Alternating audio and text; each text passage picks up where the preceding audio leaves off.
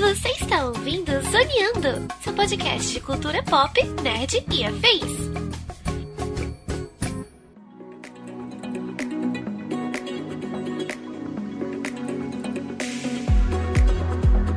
E começa mais um Zoneando Podcast, o seu podcast sobre cultura pop, nerd e afins, meus amigos. E aqui, host neste programa, aquele que cada vez mais gostaria de explodir as minhas redes sociais. Se não precisasse tanto delas, estou eu, Thiago Almeida. Juntamente comigo ela que, se também tivesse um documentário para cada treta da sua vida, teria que abrir uma Netflix para chamar de sua, Carol Tibi Martins. E aí, Né, galera, beleza? Dessa vez a gente viu Johnny Depp não ser o Jack Sparrow. É, cara, pois é, dessa vez, né? Dessa vez. E fechando a mesa de hoje, ele que grava todas as lives com a gente, na certeza de que a cada semana seremos uma espécie de super pop das polêmicas infinitas de Hollywood, senhor Marcelinho Delgado. E aí, pessoal, tudo bem? Como é que vocês estão? É, é verdade. É, é- é- inclusive, eu acho que tá aí um bom nome pra nossa live, né? Que a gente ainda não nomeou. Super Ficou lives de quinta, tipo, super pop de quinta-feira, olha aí, pronto. Zoneando super pop. É, mas pode ser, pode ser, quem sabe? Vamos, vamos, vamos jogar pra pauta, né? Vamos É jogar isso. pra, pra discussão na gerência. Pois é, meus amigos, estamos aqui reunidos esta semana para falar sobre o caso, o documentário e toda a polêmica envolvendo o caso Johnny Depp versus Amber Heard, né? Depois de um ano de julgamento, o julgamento completou aí quase um ano, né? Praticamente, é, acaba de sair uma série na Netflix, aí na uma, uma semana depois que estamos gravando esse podcast, né? Que reviveu toda a polêmica e tudo mais. E o programa de hoje é pra gente entender, reviver não só o caso em si, mas muitas coisas que estão atreladas a ele, comportamento das redes sociais, violência doméstica, denúncia, julgamento, modus operandi da lei nessa, nesses tempos né, de, de, de atividades de redes sociais tão intensas que a gente vive hoje. Eu acho que tem muita coisa para a gente discutir além do caso da treta ali em si. Sobre isso que vamos falar no programa de hoje. Portanto, sem mais delongas e vamos ao cast.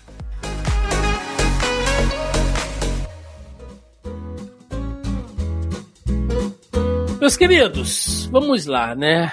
Johnny Depp versus Amber Heard. A gente falou disso incessantemente nos últimos dois anos aí. Nós, que eu digo aqui, por quê? Né? Porque aí tem um pouquinho mais de um ano nós começamos a fazer a nossa live semanal, né? No nosso canal do YouTube. Quem não acompanha aí, às vezes a galera só acompanha a gente pelo podcast, ou de repente você caiu de cabeça, né, aqui. Toda quinta-feira a gente faz uma live no nosso canal do YouTube, eu, Tibe, Marcelo e convidados, com um rolê de notícias da semana. A gente fala de cinema, fala de quadrinhos, né, séries, enfim, ali. Eh, a gente tem falado muito sobre a, a greve de Hollywood, então a gente está sempre tentando trazer né, aquele apanhadão de notícias de cultura pop para a galera toda semana. E desde que a gente começou a fazer a live, um tema que sempre foi muito presente foi essa treta do Johnny Depp com a Amber, né? Que depois foi substituída pelo Ezra Miller. Aí toda semana a gente passou a falar do Ezra Miller, mas o que não falta é treta. Mas não só a gente, como a internet inteira no último ano aí parou, né? Foi um dos temas mais falados da, de, de- na internet como um todo, né? Eu tava vendo alguns índices de, de picos, né? Daquelas nuvens de hashtags e tal que uh, algumas agências fazem. E em alguns momentos, né, o assunto da Amber versus o Johnny Depp ultrapassou as eleições norte-americanas. assim. A galera tava mais preocupada em saber, sabe, da treta lá do casal, do julgamento em si, do que todos os trâmites ali envolvendo a política mesmo lá nos Estados Unidos. E eu acho legal a gente abordar isso, como eu falei na introdução, sem querer me alongar muito mais, porque tem o caso em si, né? Já passou um ano, então acho que tem muita coisa que a gente pode falar. Agora que acabou, definitivamente acabou, né? Isso foi algo que a gente sempre citou nas nossas lives de quinta-feira, que nós só iríamos assim, a gente estava acompanhando aquelas notícias, mas a gente só iria realmente dar, sei lá, um veredito, né? Bancando o omelete aqui, né? O veredito. A gente só ia falar exatamente sobre isso quando o caso acabasse, né? E esse momento chegou. Então, não só o caso, mas tem muita, muita coisa por trás disso, né? E eu acho que a gente pode iniciar justamente tentando entender por que esse caso foi uh, teve essa proporção. É lógico que a gente vai destrinchar isso ao longo do podcast, né? Muita coisa que a gente vai falar aqui, inclusive, foi melhor abordada, resumida no documentário da Netflix. Então, hora a gente vai falar sobre o documentário, hora a gente vai falar sobre os fatos concretos que a gente acompanhou em loco ali. Mas, Tibi, geralmente, quando esses casos acontecem, né, que você tem uma treta judicial envolvendo, sei lá, celebridades, ou é porque aconteceu uma coisa muito cabulosa, sei lá, como foi o caso do O.J. Simpson, né, lá nos Estados Unidos também, for pegar um, um caso mais antigo, ou então são, assim, pessoas, não que o Johnny Depp e a Amber não sejam pessoas notórias, né, publicamente falando, mas é, sei lá, quando você tem uma, uma quebra de, de. Talvez de uma expectativa, né? Sei lá, um grande casal 20. Vamos pegar aqui, sei lá, a Angelina Jolie e o Brad Pitt, né? Aí, sei lá, eles que eram conhecidos pela questão ativista e tal, foram é, é, é casal de capa de revista, o casal perfeito, né, de todas as lutas sociais, enfim. E aí, sei lá, descobre que o, o, Brad Pitt espancava a Angelina Jolie. Um exemplo, tá, gente? Não aconteceu, tô dando um exemplo. Seria algo muito chocante. O que não é um caso aqui, né? É, por que, que será, cara? Que com Johnny Depp e com Amber tomou essa proporção. É lógico que existe violência por trás de tudo, enfim. Mas olhando depois, todo o retrospecto, né? não foi algo assim, lógico que é grave, mas não teve um, um fator que talvez pudesse ser o catalisador para explodir essa loucura como foi. Bom, é, isso é muito mais uma questão de, de opinião, né? E eu acho que, assim, apesar deles não serem. É, quer dizer, o Johnny Depp é uma celebridade, né? Bem maior do que a Amber. É, ele tem muito mais visibilidade. Mas eu acredito que esse caso explodiu primeiro porque ela fez um pronunciamento público, né? É, que chocou muita gente por conta disso. Então, diferente de, deles resolverem o divórcio deles entre eles e, e, cada um tomar seu rumo, não. Ela entrou nesse movimento, né? Se posicionou ali como parte do, do movimento Me Too e deu uma declaração pública, que foi esse o, estopim, né, de toda essa questão. Ela fez uma coluna e... no Washington Post, né, publicamente. Exa exatamente. E que é, se essa declaração, digamos assim, não tivesse sido pública e tivesse sido de uma forma mais é, privada, e se ela não tivesse é, levantado isso como bandeira também né, de um movimento grande, talvez isso não, não teria refletido da forma que refletiu. Mas, pô, Washington Post, você pega um movimento que, que traz ali certos conceitos, lutas, ela se põe ali como né, uma das embaixadoras do movimento. Então, a, a gente vê essa crescente né, da, exposição da violência doméstica, né? Não só no, no Brasil, mas no mundo, porque agora a gente está conseguindo ter mais voz para isso, é, mais consciência, né? E mais resultados. É, então, tem muito mais mulheres se posicionando e a gente vê isso em Hollywood, né? Acontecendo bastante com outros artistas, né? Então a gente teve aí também o caso do, do Jonathan Majors, é, outras artistas se posicionando em relação a isso, né? É, então, é, como a, a gente está tendo mais voz sobre esse assunto, ela trazer isso de uma forma pública muito forte, né? É, é um caso que explodiu, que fez, né, trazer ali uma grande visibilidade. E o fato do Johnny Depp pedir para ter câmeras e ser transmitido amplificou isso, né? Porque eles poderiam ter resolvido isso entre quatro paredes, mas ele teve é, que a gente vê ali no, no, documentário, talvez a gente vá comentar, né, sobre uhum. isso. Teve toda uma estratégia do porquê na Virgínia, né, é, dele pedir as câmeras, talvez muito mais para limpar a barra dele, limpar o nome dele, porque a gente viu que começou a perder papel, que, que ficou queimado, é, teve parte de redes sociais criticando e já jogando pedra sem saber o que ia acontecer. Sim. Então foi uma coisa muito. Vou dar visibilidade disso para também limpar meu nome, né? É, essa é uma das impressões que a gente tem. Por isso que eles fizeram tanto alarde quanto a isso, né? E outras coisas que talvez a gente não sabe se é verdade ou não, né? Mas às vezes a gente viu comentários disso que tiveram muitos comentários fakes. Não sei se foi o público ou se partiu de algum deles, mas é, esses comentários fakes levam casos para o Trend Topics das redes sociais, então geram mais visibilidade disso, fora que foi uma coisa assim que foi noticiada né, em vários é, lugares. Sim. É, Marcelo, a Tibi, acho que ela jogou alguns pontos aqui que a gente pode ir trabalhando né, ao longo do, do papo, uhum. mas quando ela fala sobre essa coisa da exigência da defesa do Johnny Depp ali para ser uma coisa meio que transmitida, uhum. e a uhum. gente percebe até assistindo lá pelo documentário que a corte né, onde foi feito o julgamento, eles também estavam assim muito proativos nessa questão de fazer uma transmissão midiática uhum. e tudo uhum. mais. Só que, assim, é lógico que isso amplifica, né? Mas é, do ponto de vista até assim do mercado, se a gente for pensar, cara, uh, era quase que inevitável isso tomar uma repercussão monstruosa, né?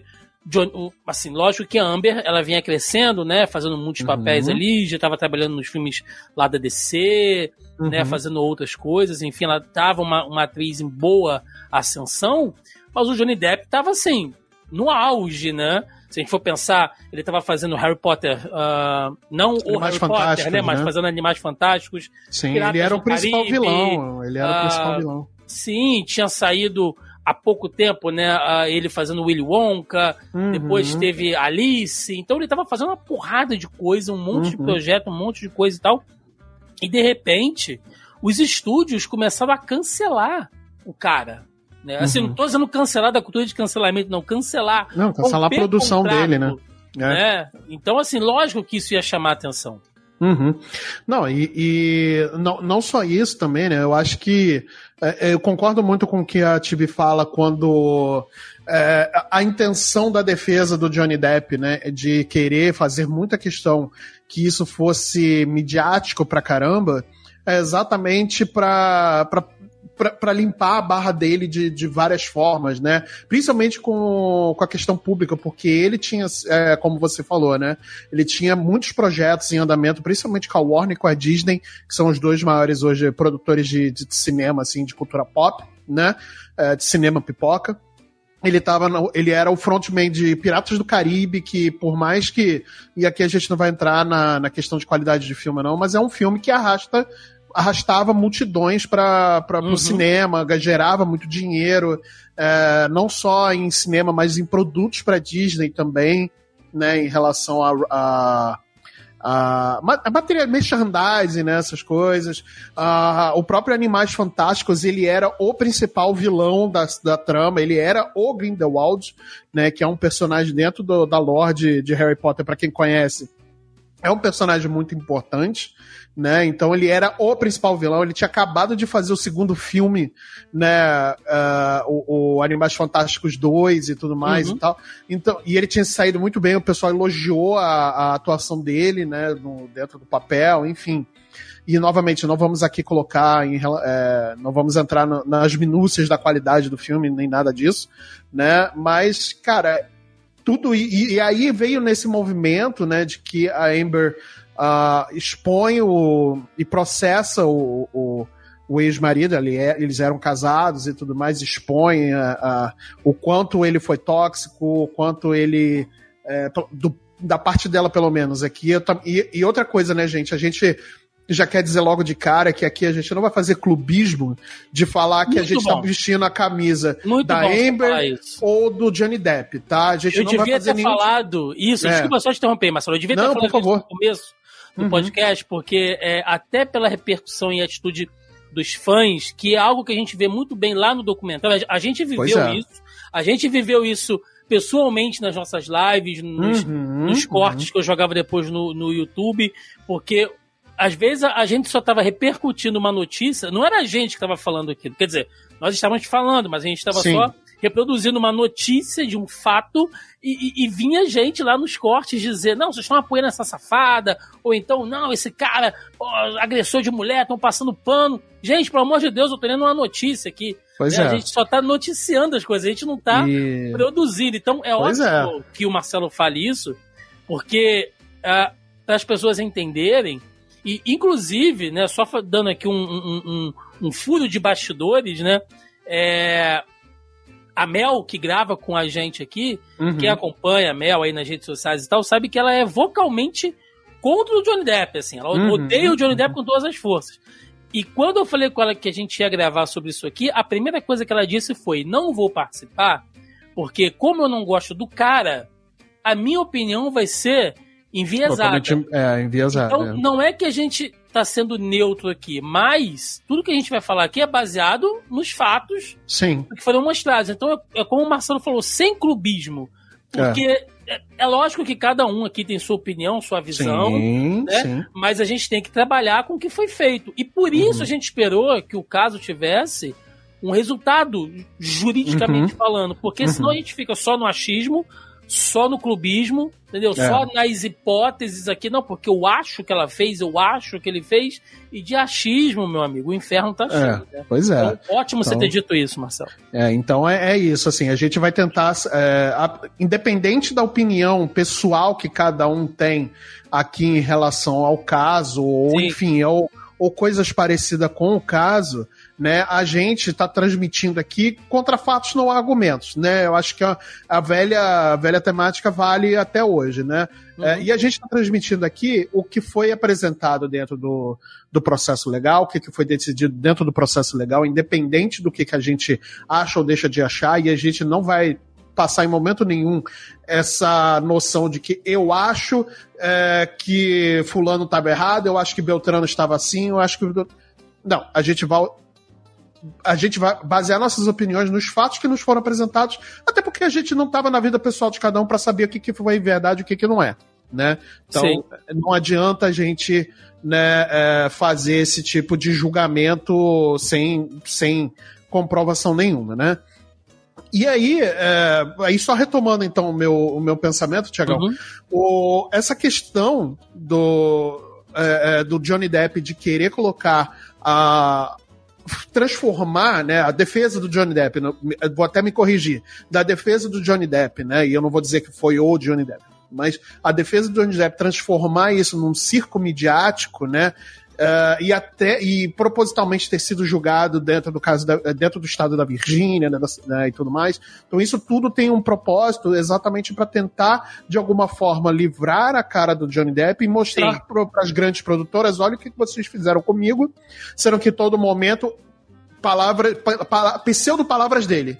Eu estava certo e ela estava errada, né? E no final das contas a gente viu que não era bem assim, né? Que os dois estavam erradíssimos no caso. Sim Então, é. E isso a gente vai discutir aqui ao longo do, do, do, do, nosso, do nosso papo, né? Uma coisa que eu já quero trazer logo de cara, pra gente não perder esse, esse gancho que o Marcelo trouxe, é da questão dos estúdios, tá, gente? E uma coisa é a vida privada do casal, uma coisa é o julgamento público e outra coisa é essa corrente de cancelamento que foi feita. O que eu posso dar aqui de opinião, e não é uma opinião diretamente ao Johnny Depp, mas a política dada pelos estúdios, se o Johnny Depp estivesse certo ou errado em tudo do que ele foi acusado, ainda assim eu, particularmente eu, achei a postura dos estúdios equivocadas. E é algo que a gente está vendo hoje acontecer, por exemplo, é, a gente viu acontecer isso um pouco com Ezra Miller, e a gente viu, estamos vendo isso acontecer com o Jonathan Majors. O Ezra Miller, quando começou a enlouquecer, né, aquele monte de troço que, ele fez durante aí, os últimos dois anos, a gente falou lá nas nossas lives o seguinte, gente, algo não tá certo, esse cara não. Esse cara precisa de ajuda. É lógico que ele cometeu crimes, ele agrediu pessoas e tal, mas, acima de tudo, esse cara precisa de ajuda. Né? Tanto que depois a própria DC né, se pronunciou, a Warner, no caso, se pronunciou oficialmente, dizendo que não, que o Ezra Miller estava buscando ajuda, estava sofrendo de depressão, não sei o que, uma série de coisas. Tá? Isso abona o cara? Não. Mas isso explica que o cara está doente também. Ele precisa de, de, ajuda. Ele tem que arcar com os atos dele, mas ele precisa de ajuda. O que a gente está vendo com o Jonathan Majors agora, né? Para quem não está ligando o nome à pessoa, é o cara que está fazendo o Kang agora na Marvel, né? O grande vilão. Fez Creed 3 aí, fez outros filmes também. Jonathan Majors, acusado de agredir né, a ex-namorada, e agora já tá super assim, é, várias é, contra, não vou dizer provas que não foi julgado ainda, né, mas vários argumentos estão sendo apresentados de testemunhas, de gravações, de relatos ali, de que a coisa não foi bem assim. E, por exemplo, a Marvel continua lançando material de divulgação com cara né? Vai, vai, sair Loki agora, a nova temporada da série do Loki, e aparece a cara do, do Jonathan é Majors no trailer. É isso que eu ia falar. Loki tá saindo agora com o Jonathan Majors no elenco ainda por cima. Sim. Porque, né, como, como todo mundo lembra, ele é lá o, o grande vilão Sim. dessa nova fase da Marvel, né? Vocês acham que foi uma. Eu queria uma fazer uma ressalva que a Marvel. Não, eu ia falar, só queria fazer uma ressalva que a Marvel regravou o final de Loki é, não sei se foi por conta do Jonathan Majors, mas eles fizeram modificações no final. É, e pode ser um dos motivos isso. A gente só vai saber pode quando a gente assistir, Exato. né? Até, até porque o julgamento dele está marcado para setembro. Então pode ser que a empresa. Mas olha, vamos ver como a coisa. Vamos notar como a coisa é diferente. Digamos que a Marvel tenha feito dois esquemas de, de planos pro ator, tá? Um, segue tudo como tá. Se o cara for julgado e absolvido, segue o jogo, bola rolando, mas já deixa uma, uma, um, um, certo plano B ali, porque se der ruim, a gente vai tirar esse cara, porque a opinião pública não vai aceitar, vai cair matando, mas a gente já tem algo aqui é, como um, um contraplano. Mas isso só vai sair quando sair o julgamento do cara. Coisa que não foi feito com Johnny Depp. Vocês acham que a indústria como um todo aprendeu um pouco com isso também? Que não é porque você tem uma denúncia, sabe, que precisa se haver uma investigação, uma decisão legal antes de tomar uma atitude tão drástica quanto essa? Eu acho que precisa. É... Não sei se a indústria está aprendendo. Mas a gente está vendo alguns reflexos, né? Por exemplo, no caso da Warner, eles mantiveram o Erza até o final, é, tiraram ele das divulgações, né, de, de lançamento e etc, porque ele não estava bem. Sim. também ele tem que responder por todos os atos, né, do que ele cometeu. Só que eles, é, digamos assim, não cancelaram o ator no, no, da mesma forma que, teoricamente, Dizem que fizeram com a Amber. Quer dizer, a Warner diz que não mexeu nada da Amber em Aquaman. A gente ainda não viu, né? pra, pra tristeza do Thiago. A, a minha agonia, a gente não viu nada ainda dessa desgraça. Então, a, a, Warner disse que não cortou, que as regravações não foram por conta disso. Então, uhum. a gente tem um posicionamento da Warner muito nesse sentido, né? Não vou. Não vou mexer enquanto eu não tenho esse veredito, não, não vou me posicionar é, contra o ator enquanto a gente. Porque, de certo modo, rolou um investimento, rolou. É... No caso ainda mais do Erza, como é que você vai refazer o filme inteiro, né? Você tem que jogar o filme fora. Porra. Então também tem a questão de investimento, mas eles mostraram, tanto quanto a Amber, quanto em relação ao Erza, dar suporte ao ator, né? Aos Sim. atores. Eles mostraram isso. É... Já no caso da Disney, ela tomou uma atitude, digamos assim, é, precipitada, né? Que, que rolou esses do negócio do Jack Sparrow. A Warner também, quer dizer, a outra divisão da Warner, né, nesse caso, é, tirou o Johnny Depp do papel. Ele foi cancelado por dois grandes estúdios, né? A Disney e a Warner, no caso. E então você vê que nesse... e ninguém ofereceu suporte para ele, né? Simplesmente cancela o cara sem ter certeza do veredito. E é uma das coisas que a gente sempre fala pô, você tá, de certo modo, tirando o ganha-pão da pessoa, né? Sim. Sem, de, sem saber se ela é culpada ou não. É a mesma coisa de você ouvir boatos de que um pai de família abusa da mulher dentro de casa e sem saber se o fato é real, você vai lá e demite o cara. Não, nós já, nós já tivemos mortes aqui na história do nosso país mesmo. Né? Quem é que não lembra o, o, caso daquela mulher né, que foi espancada até a morte porque jogaram a fake news na época, né, no, no, no começo da popularização dos grupos de WhatsApp e tal, de que ela estaria fazendo. É, é, é, ritual satânico com criança e tal. Esse caso é famoso, né? Deve ter mais ou menos uns 10 anos isso, né, Marcelo? Sim, sim, sim, sim. É, e a mulher é, morreu, bicho. Morreu, ela foi espancada na rua. Esse loucura, negócio de, de loucura de, de fazer justiça com as próprias mãos e tudo mais, isso é, é um reflexo muito tóxico de como a nossa sociedade hoje tá. E assim, sem fazer. Uh, nenhum tipo de, de, de, de como é que se diz aqui, de militância nem nada disso, mas é um reflexo. Momento militância, a gente vai fazer uma é, vinheta agora para o momento, momento militância. Militância, exatamente. mas, é, mas, cara, a gente tá doente, cara. As redes sociais adoeceram a cabeça das pessoas Muito. no nível de que, porra, você toma como verdade qualquer coisa que chega para você no WhatsApp, no Facebook, no Twitter da vida, né, e tudo mais. E eu vou continuar usando o nome Natimorto dessa, dessa rede social, por porque não vou chamar não, essa me recuso em chamar de. Não, me recuso. Porque o único X que marcou meu coração foi o da Xuxa, então não vou chamar de X essa rede social. E não. o do X-Video também. Não, eu não sei do que, que você está falando. não conheço.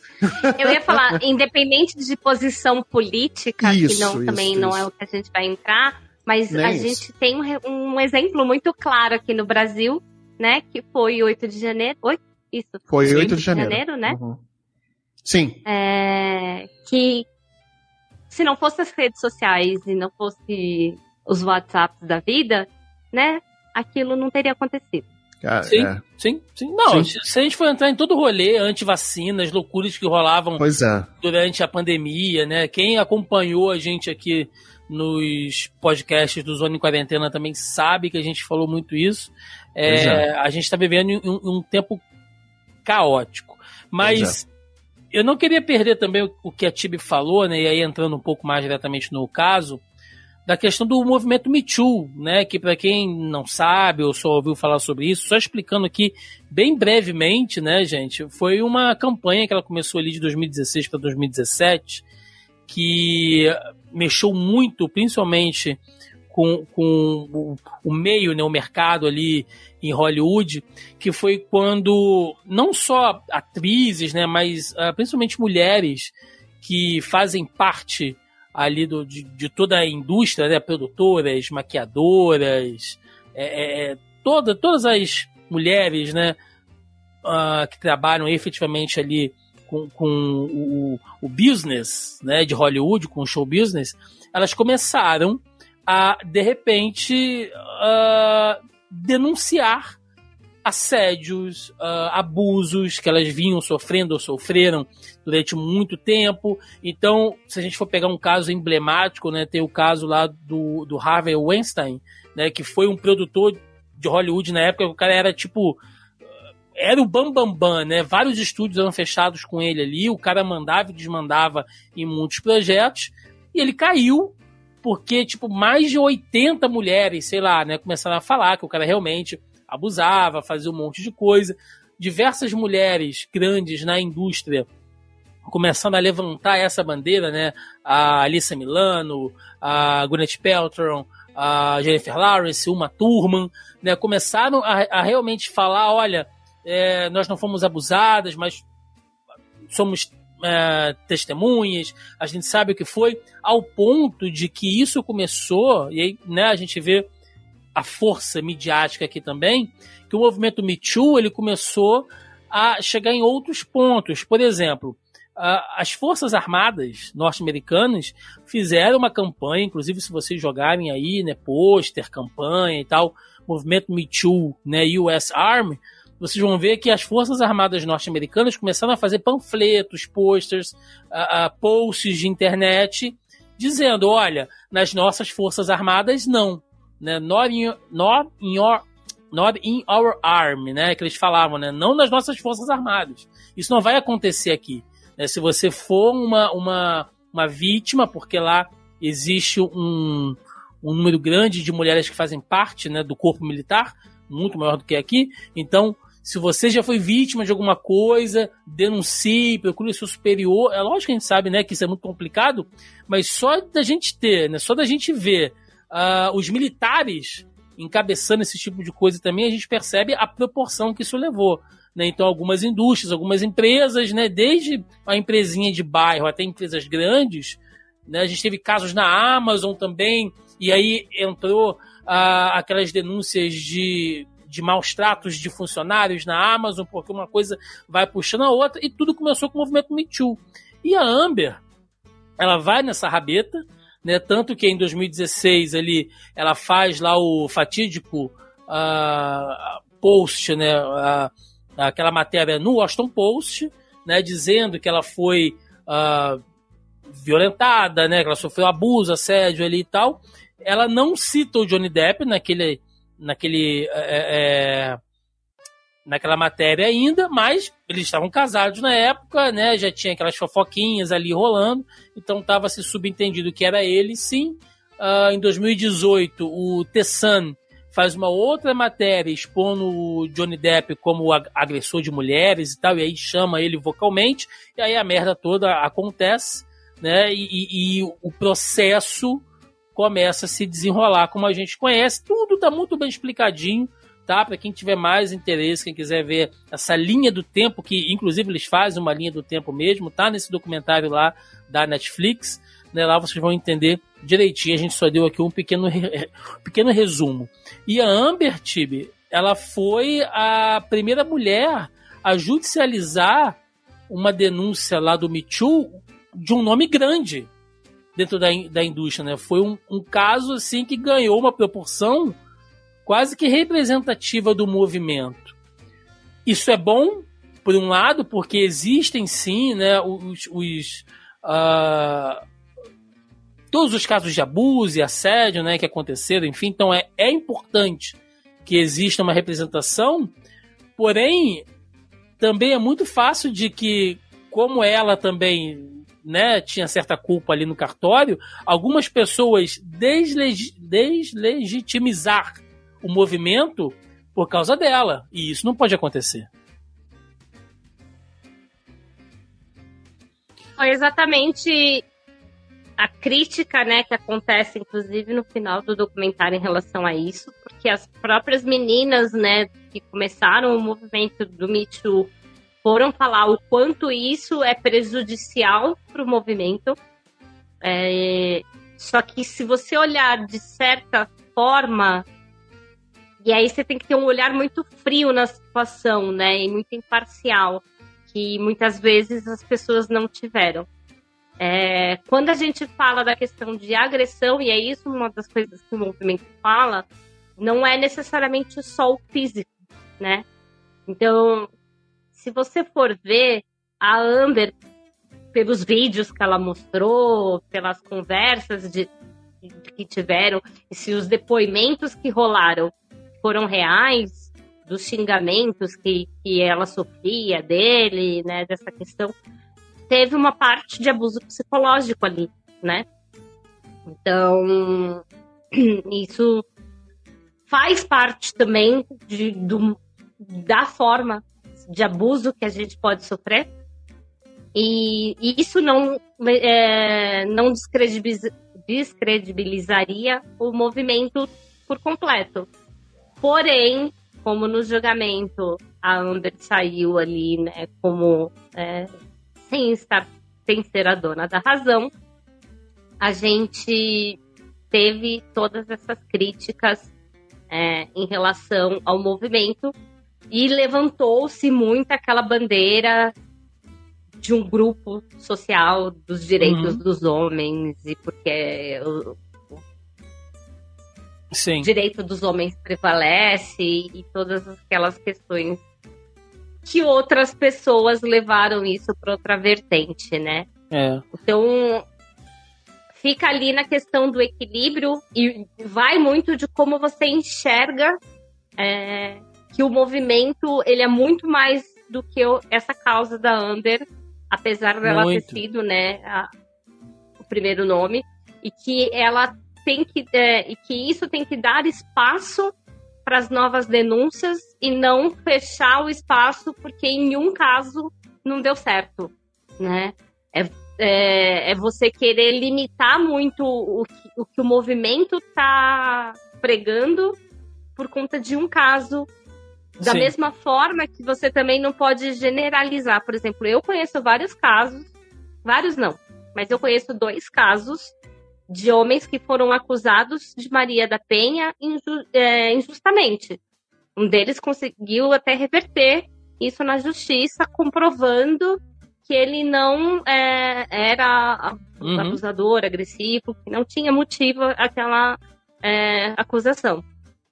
Então, você não pode generalizar isso por conta de dois casos, né? é muito maior, né? É um movimento é muito, é muito maior, maior do que isso.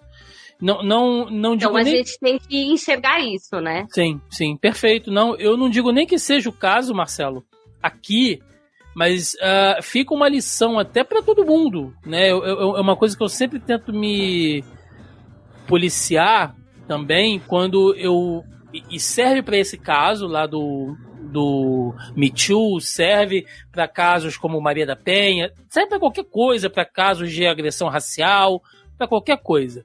Xenofobia. Eu tenho sempre um pezinho atrás quando alguém, e repito, não estou dizendo que é o caso do julgamento, mas acho que cabe a gente fazer esse adendo aqui. Eu sempre tenho muito pé atrás quando eu vejo alguém se colocar como bandeira de um movimento ou de uma causa, não de maneira orgânica.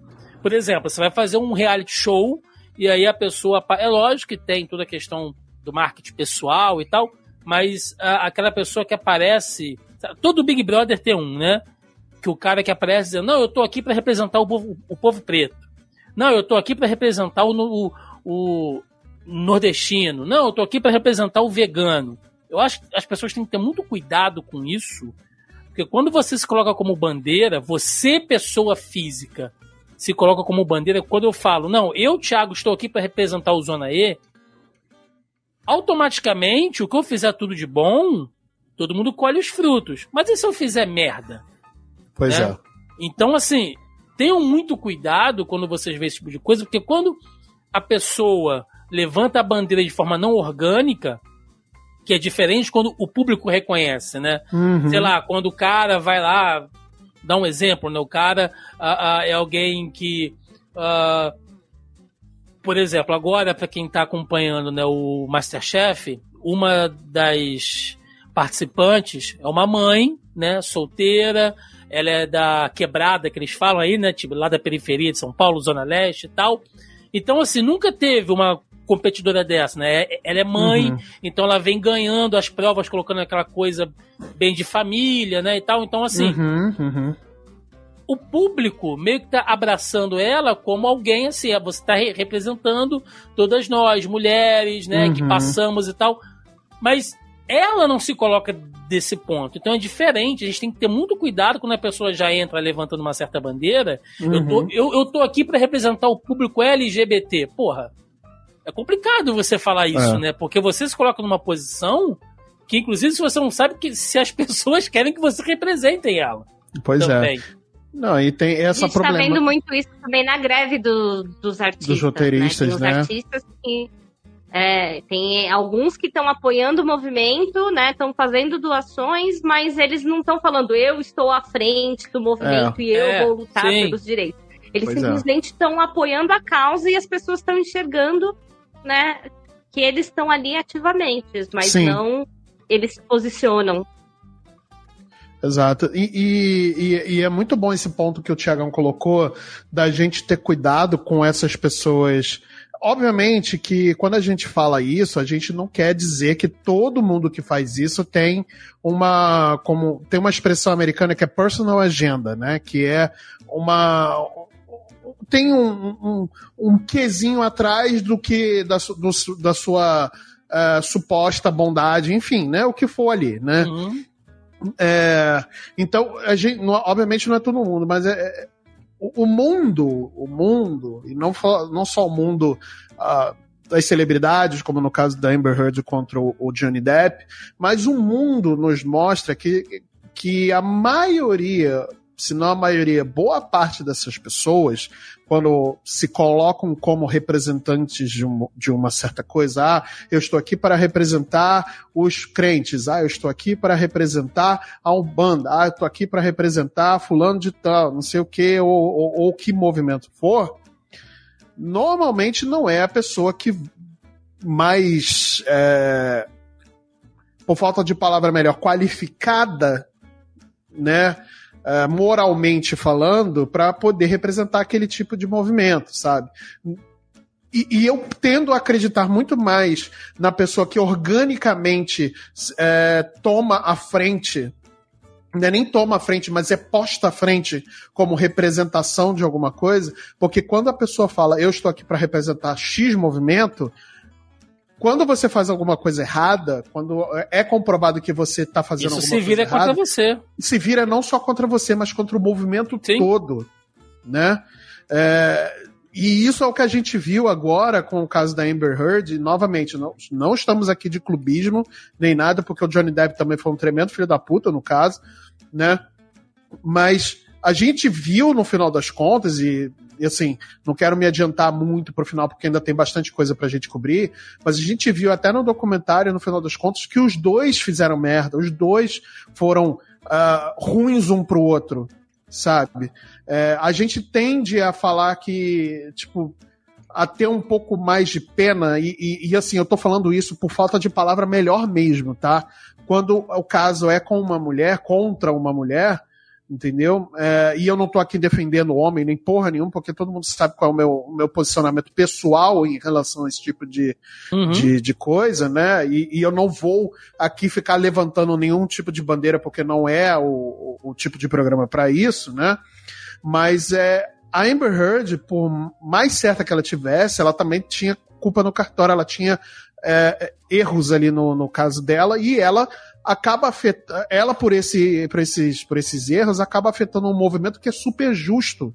Né, que a gente sabe que Hollywood, que o meio artístico, não só Hollywood, mas o meio artístico, ele é repleto de pessoas que são assediadoras. A gente viu aqui, no, aqui mesmo no Brasil, a gente viu o caso da Dani Calabresa, né, que sofreu assédio, não o vou falar o nome. né? É, Márcio Smelling. Pode, não, é, Márcio Smelling, perdão. Márcio Smelling. Eu não queria falar o nome porque... Não, né, vamos, tá aí, o, o, o, caso existe, não é. é a gente que tá inventando, tá aí. Pois é, e tá Pode comprovado falar. realmente que ela Uh, ela, assim como outras trabalhadoras dentro da, da Globo, não só artistas, mas como uh, maquiadoras, cabeleireiras, enfim, essas, uh, as pessoas que estão por trás da câmera também acabaram sofrendo algum tipo de assédio dele, né? E. Então a gente sabe que o meio artístico é repleto desse tipo de, de pessoas, principalmente vindo de, de homens, né? Porque é um mercado majoritariamente dominado por homens, né? A gente hoje tem muitos casos de, de executivas mulheres à frente de muitos, muitas empresas, assim como a Catherine eh, Kennedy no, à frente da LucasArts, é, enfim. A, a, a, na própria Warner também tem muitas lideranças dentro da de mulheres, enfim. Mas a, majoritariamente o mundo artístico ela sempre foi é, dominada, comandada, não é nem dominada, mas comandada por homens, né? Sim. Então, infelizmente, esse tipo de coisa acontecia desde sempre, né? Mas, e o movimento Me Too é um movimento muito isso a Tim pode falar melhor do que eu, né? Ela como mulher, ela pode falar melhor do que eu. É um movimento muito, é, é, ela é muito justo, é um movimento muito justo, mas que certos atos podem realmente acabar afetando um movimento justo Sim. e acabar, acabar fazendo o um tiro sair pela culatra, sabe? E aí, toda vez que há uma denúncia contra um, um, um homem, né? Uh, especificamente, né, falando contra um homem, a gente sempre vai ficar agora com o pé atrás, pô, será que é realmente isso? Será que aconteceu assim dessa forma? E aí a gente acaba é, desacreditando da vítima, que em muitos casos é a vítima mesmo, né? E eu não estou falando sempre, em muitos casos é a vítima mesmo. Talvez até arrisco até dizer que a maioria dos casos é real, né? A, a mulher ser a vítima. Uh, e por favor, entendam o que eu tô falando, tá? Eu não estou botando mulher, eu não tô sendo machista nem nada disso, tá, gente? Eu estou apenas colocando palavras aqui. Eu não tô defendendo o homem, não tô defendendo esses caras. Eu acho que o Einstein ele tinha que ter pago, sim. Ele se ele, o que ele sofreu foi pouco pro, pelo que ele fez. Uh, o movimento surgiu por conta disso e tudo mais, mas a gente tem que tomar cuidado com esse tipo de coisa, sabe? É, é a gente não pode simplesmente levar tudo a ferro e fogo. A gente tem que ouvir, a gente tem que ver, tem que deixar quem é de competência jurídica e legal e policial é, é, investigar para ver se é aquilo mesmo antes da gente começar a botar uma camiseta de time e falar eu sou é, fulano de tal para sempre e você que se dane se você estiver defendendo esse filho da mãe aí, entendeu? Vou, vou adiantar aqui até um, um tema, Marcelo, que você já que você puxou isso, né? Eu acho importante que a gente fale porque uma das coisas que esse caso trouxe e virou uma certa bandeira foi a questão da violência doméstica, né? principalmente contra o homem. Porque muitas pessoas não acreditam, né, ou fazem pouco caso de que homens não sofram com a violência doméstica. Né? E, e, e isso é uma coisa. Só é um fazer termo... um adendo. É, só fazer um adendo que uh, existe, mas uh, em, em comparação com o caso entre mulheres sim. é muito discrepante. Sim, mas sim. não invalida. Não invalida por isso que eu trouxe aqui, já tinha até separado, né? Peço até um, um momento aqui para os ouvintes também, porque existem pesquisas que falam sobre isso, tá? Eu tô aqui, olha, com uma matéria do UOL, tá? Que eu separei aqui que acho legal da gente pensar, de abril de 2023, né? Mostrando que uma faixa etária de 30 a 59 anos, tá? Uh, que são quando os homens sofrem mais casos de violência doméstica, abuso, né? E aí a gente pode estar falando também de abuso emocional, psicológico, né? Que nos últimos anos, aqui nos últimos cinco anos, os casos subiram cerca de 10% desses registros, tá? E que percentualmente, né?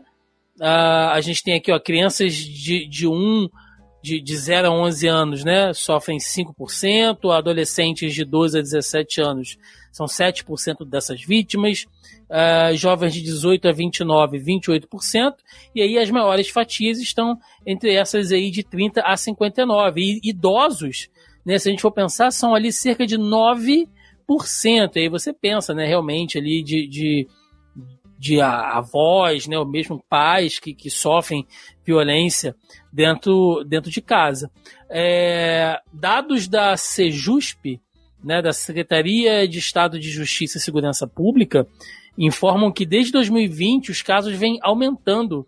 Por quê? Porque os homens estão se pronunciando mais em relação a isso, né? Vai lembrar que 2020 a gente ainda estava vivendo a questão lá da pandemia, né? Então, é, o, o convívio doméstico ficou muito mais intensificado, tanto para homens como para mulheres, é claro, né? E eu estou aqui com uma outra matéria do site do Conjur Brasil, né, lá do site do consultor jurídico, aonde eles inclusive usam aqui, né, alguns termos. Eu vou colocar o link dessas matérias na nossa postagem depois para quem quiser uh, verificar, dizendo que homens que sofrem violência doméstica, eles estão aqui em um, termo que eles chamam como cifra negra, que é o que? São coisas que a sociedade sabe que acontece, o meio jurídico sabe que acontece, porém você não tem relatos uh, oficiais porque não há denúncia. Né? Os homens simplesmente não vão falar sobre isso. E aí tem algumas causas né, que eles colocam aqui como a, a própria vergonha, né? Muitos homens às vezes se sentem envergonhados de irem procurar uma autoridade policial, enfim, para dizer que sofreram algum tipo de violência doméstica, o despreparo dos, dos órgãos públicos de receber esses homens também, né, para não sofrer é, para não serem desacreditados ou sofrerem com algum tipo de deboche, de piada, né? Homens que querem manter geralmente essas discussões mais no seio é, familiar. Então, existe né, um número crescente, talvez não de casos, mas de homens que estejam se manifestando. Porém, existem, fato, ponto, como o Marcelo falou. Porém, quando a gente pensa sobre mulheres, eu estou aqui ainda com uma matéria uh, do site da, do Agência Brasil, né, do EBC, o site oficial, dizendo que aqui, ó, é uma matéria de. Deixa eu dar a data direitinho. A matéria é de 2022, tá? É do ano passado. Que no Brasil, uma mulher é vítima de violência a cada quatro horas. Só São Paulo e Rio de Janeiro concentram quase 60% dos casos. Né? Só em 2022 você teve um registro de 2.423 casos de violência contra a mulher. Entre esses, esses casos, né, 495 deles foram feminicídios, ou seja, agressões seguidas de morte.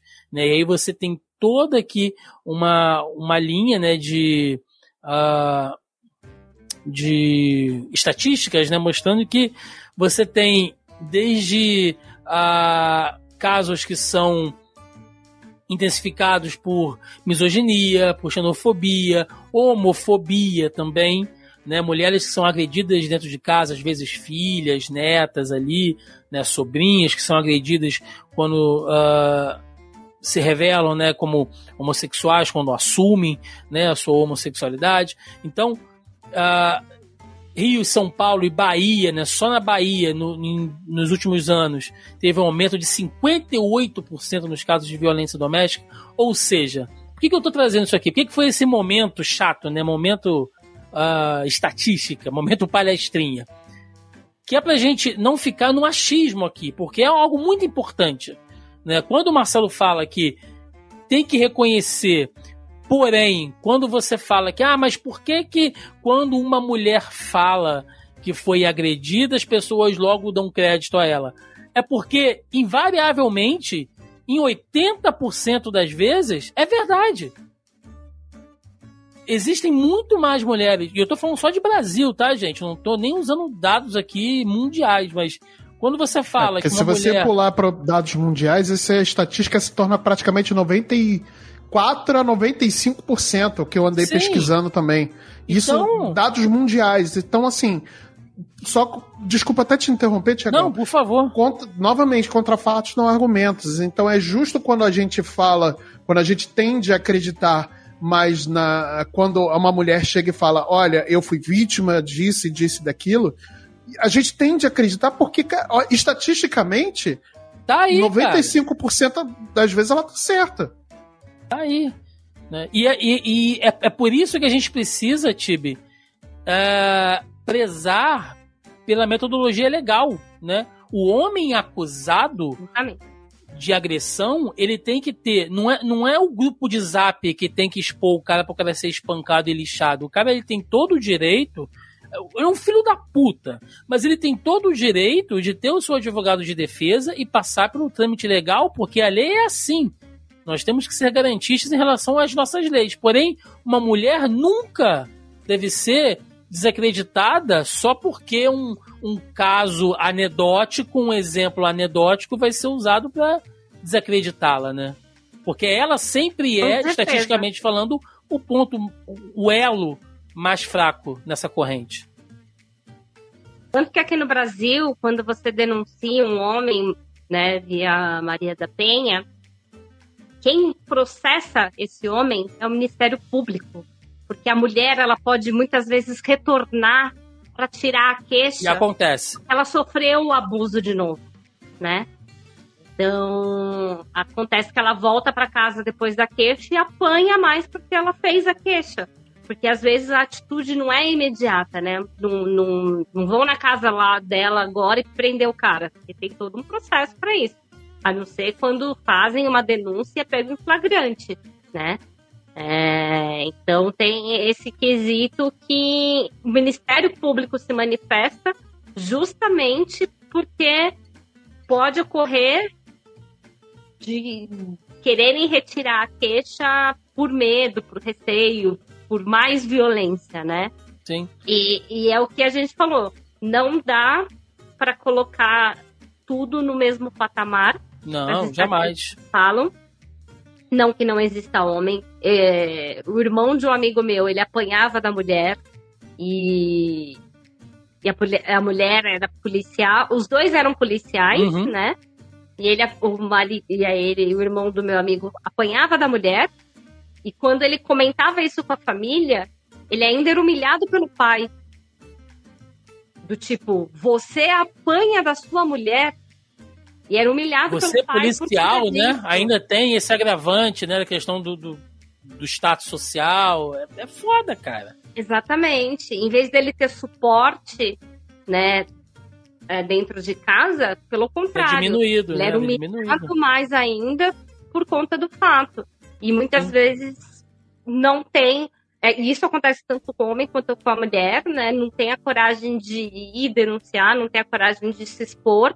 É, por receio do, do, dos fatos, né? Do, do olhar é, externo, da vergonha, de, de, E às vezes é próprio orgulho, né? Do tipo, como é que eu é, me submeti a isso? E isso é uma das coisas, voltando por caso né, do, do Depp e da, do, de, é, e da Amber, que ela fala que quando ela teve a primeira agressão, ela não teve reação. Ela não acreditou que aquilo estava acontecendo, né? Então, é, claro que depois no veredito, né, disse que ela não foi agredida, mas e, é, essa declaração dela é uma reação muito comum. Sim. Às vezes você não acredita que aquilo está acontecendo com você e você deixa aquilo passar é a negação, né, Tibi? Porque aquilo é tão fora do que você está esperando no seu dia a dia que você entra em negação. Exatamente. E aí o caso acontece de novo. Porque você não, não tomou atitude. E acontece de novo, né? E, e aí começa a se repetir. E é muito triste quando a gente vê isso acontecendo. Você normaliza aquilo. É, é, é muito complicado, é muito complexo, né? Daria pra gente abrir, fa fazer um programa só sobre isso. Talvez eu mesmo nem, nem poderia falar sobre isso, não tem embasamento, mas a gente poderia até trazer pessoas aqui, né, para falar mais exatamente sobre isso, porque é extremamente complexo. Né, quando a gente fala de questão de violência, abuso no meio doméstico, é, é, é muita coisa envolvida. Né? Às vezes, como a Tibi falou, o Ministério Público tem que intervir porque a mulher vai e volta atrás, desmente, retira a queixa, e aí entra o julgamento público dizendo: ah, mas ela é safada, ela é mulher de bandido, ela gosta de apanhar, sem levar em consideração outros pontos importantíssimos, como os filhos. Às vezes, essas mulheres estão elas fazem isso com medo de que os filhos sofram uma represália do pai, ou porque elas têm uma dependência financeira desse homem. né? Não tem para onde ir, não tem nem com o que comer, porque o homem mantém ela dentro de casa, né? Ali para fazer os serviços domésticos, ela só tem aquilo ali, ela não tem nem para onde ir, não tem quem vá acolher. Então, é extremamente complexo para as pessoas fazerem um julgamento muito raso, né? Em, em, em um, país, né? Trazendo para nossa realidade aqui completamente desigual, né? Pessoas que já vivem às vezes numa situação, porque isso pode acontecer na classe média, mas isso acontece nas favelas, nos morros, nessas comunidades, onde a, a pessoa já vive numa situação extremamente precária, e aí depois ela vai sair de casa, vai para onde, vai fazer o quê, quem vai acolher, né? Então, e é muito complexo. Público, é, e, e é, o agravante disso tudo também é, não é só ter. Uh, não é só ter o quem acolher, o poder público que deveria de acolher essas pessoas, porque o primeiro passo é a denúncia, e a partir da denúncia, o poder público, junto com a ação social, deveria de acolher essa pessoa, a família dessa pessoa, é, é para poder né, encaminhá-la para um, um tratamento, principalmente um tratamento é, médico, psicológico, né?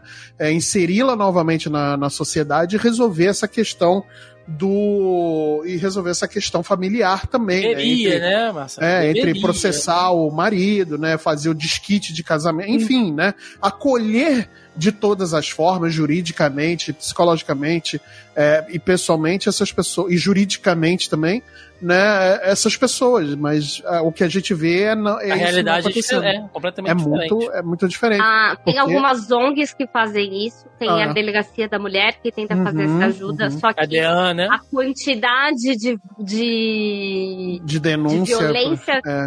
existente ela não é, a gente não consegue atender todos os casos, né? É um absurdo, e não é todos né? os lugares do Brasil que tem esse tipo de é. suporte. Então, é, é complicado e, isso. E a gente está falando de um caso em que duas pessoas têm condição ali de se, de se resguardarem financeiramente, né? Porque são pessoas que estão bem foram bem sucedidas nas suas carreiras, né? E aí, não só pelos status sociais, mas vamos aqui colocar como se elas fossem, é, que não fossem famosas, né? Mas elas são bem sucedidas financeiramente, né? Nas suas carreiras, então elas têm como se resguardar financeiramente. Sim, sim. E, e isso representa, sei lá, menos de, talvez menos de 2% do, dos casos né, no mundo, sabe? Que pessoas consigam ter esse tipo de resguardo. Né? Sim. Então, eu, eu, eu vou partir agora, né? E é, um, é meio pesado isso aqui, mas a gente precisava falar sobre isso porque faz parte, né? Isso foi citado lá no julgamento. Eu acho que é uma das coisas que está por trás que é uma mensagem que é muito maior do que o caso em si, né? E, e fica aí uma, uma reflexão. Mas voltando, né, para tudo que a gente viu, é, e sobre essa coisa de representatividade, essa paixão do público, eu ainda eu falo para vocês que eu ainda fico assustado quando, assim, eu sei que acontece, tá? Mas eu sou é, vou, vou, vou confessar aqui para vocês uma coisa. Eu sou uma pessoa muito iconoclasta no sentido de, de, de vida, é, é, de astros e essas coisas assim. Eu, eu, eu, converso isso com algumas pessoas, elas falam que eu sou. Tiago, você é muito triste. Deve ser muito triste ser você, Tiago. Porque você não tem assim nada. Não tem um cantor, não tem uma atriz, uma. nada que me faça assim fazer uma tatuagem sobre aquela pessoa ou, ou, que tipo não pessoa vem aqui no sei lá fulano de tal vai vir no Brasil uma única apresentação show no Acre. Aí eu vou sabe vendo minhas roupas para ir para lá porque ah eu amo eu vou dormir na fila e tal. Bicho não, exi não existe nada ninguém nunca existiu ninguém na face da Terra que assim existem lógico pessoas que eu admiro o trabalho, né? Que eu sou fã, que falo, pô, sabe, ah, tem um evento e tal, você vai estar tá lá, né? Como teve aqui na CCXP, que o Frank Miller foi, né? O Frank Miller é um cara que eu adoro, o Frank Miller, né? Mesmo com as vaciladas que ele deu aí em algum momento, mas eu adoro. Agora, pensa se eu fui pra filha de CCXP, 4 horas da manhã, sabe? Pra ficar brigando, pra entrar no auditório, pra ver. Eu falei, ah, porra nenhuma, fui sair com a galera, fui tomar cerveja e tal. Se der, deu. Se não der, pô, legal. O Frank Miller tá aí, um beijo, um abraço, bicho. Sabe? Não vou me desgastar aqui pra ver o Frank Miller. Foda-se.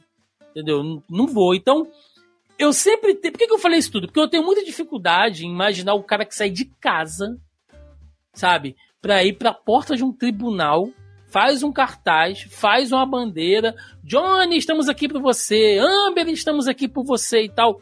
Ah, tem a galera que quer aparecer, Thiago, que quer fazer videozinho pro TikTok e tal. Tem. Mas isso é uma coisa que sempre aconteceu, gente. Na história da humanidade, assim. Eu, e, e, e hoje, né, com o advento das redes sociais, como falavam meus professores na, na universidade, eu fico muito assim chocado. Eu não sei, o que, que vocês acham? Que, que, que, paixão, que loucura é essa do cara falar? Não, você vê a galera babando, assim, sabe? Algumas pessoas entrevistadas ali. Johnny, estamos aqui por você, a minha vida. O cara falando, parei a minha vida para vir pra cá, tô há três dias aqui sem tomar banho, cagando numa sacola, sabe? Comendo Doritos e, e água da bica pra apoiar o Johnny Depp e tal. Caralho, cara, por que, mano? Eu acho surreal, gente. Surreal isso. Quer falar primeiro, Tive? então, Tiagão, vamos lá. Eu eu, ao contrário do, do, nosso querido apresentador aqui, eu sou fã pra caralho. Não é uma pessoa triste como eu. Eu não sou triste, sabe? Eu acho que, assim, o Thiago ele é meio iconoclasta, porque se, se o Jason Momoa fala que vai estar tá aqui na Praia da Barra tomando um, um suco de, de abacaxi eu ia de lá. sunguinha, ele ia lá pra tirar Vestido foto. Vestido de Aquaman. Vestido de Aquaman, então. Abraçar ele por trás, my man, né? My Igual... man, exatamente, exatamente. Você acha que não ia. Ah, você acha que se o Thiago não tivesse condição, ia fazer as tatuagens do, do Jason Momoa igual a dele? Ah, não ia. Ah, tá indo pra academia fazer o quê, Thiago? Ficar com, com o shape do, do, do, do, do, do Aquamomoa, porra. Mas brincadeiras à parte aqui, né? Eu, eu sou fã de muitas pessoas. Eu realmente sou fã. Já tomei é, muita decepção com, com com essas pessoas com que eu sou fã e tudo mais. Hoje eu sou muito mais controlado. Com o advento da idade veio o controle, né? E, e, eu acho que mais a decepção da vida, né? A gente se torna um pouco mais amargurado também com certas coisas, né? Mas eu ainda sou muito fã de, de certos artistas. É, por exemplo, a minha banda favorita é o Foo Fighters, a, a minha da minha esposa. A gente ama pra caramba essa banda e, e, e, toda vez que tiver um show aqui no Brasil, a gente sempre tenta ir e tudo mais. Mas é aquela coisa, tipo, porra, eu, se tiver show eu vou tentar ir, eu vou é, parcelar um pouco aqui um negócio no cartão de crédito, mas eu jamais iria pra porta de um tribunal pra ficar lá, Dave, I love you, eu sou eu, eu, eu sei que você tá certo e tudo mais. Eu jamais ia fazer isso com o Dave Grohl, pelo Dave Grohl. Jamais ia fazer isso.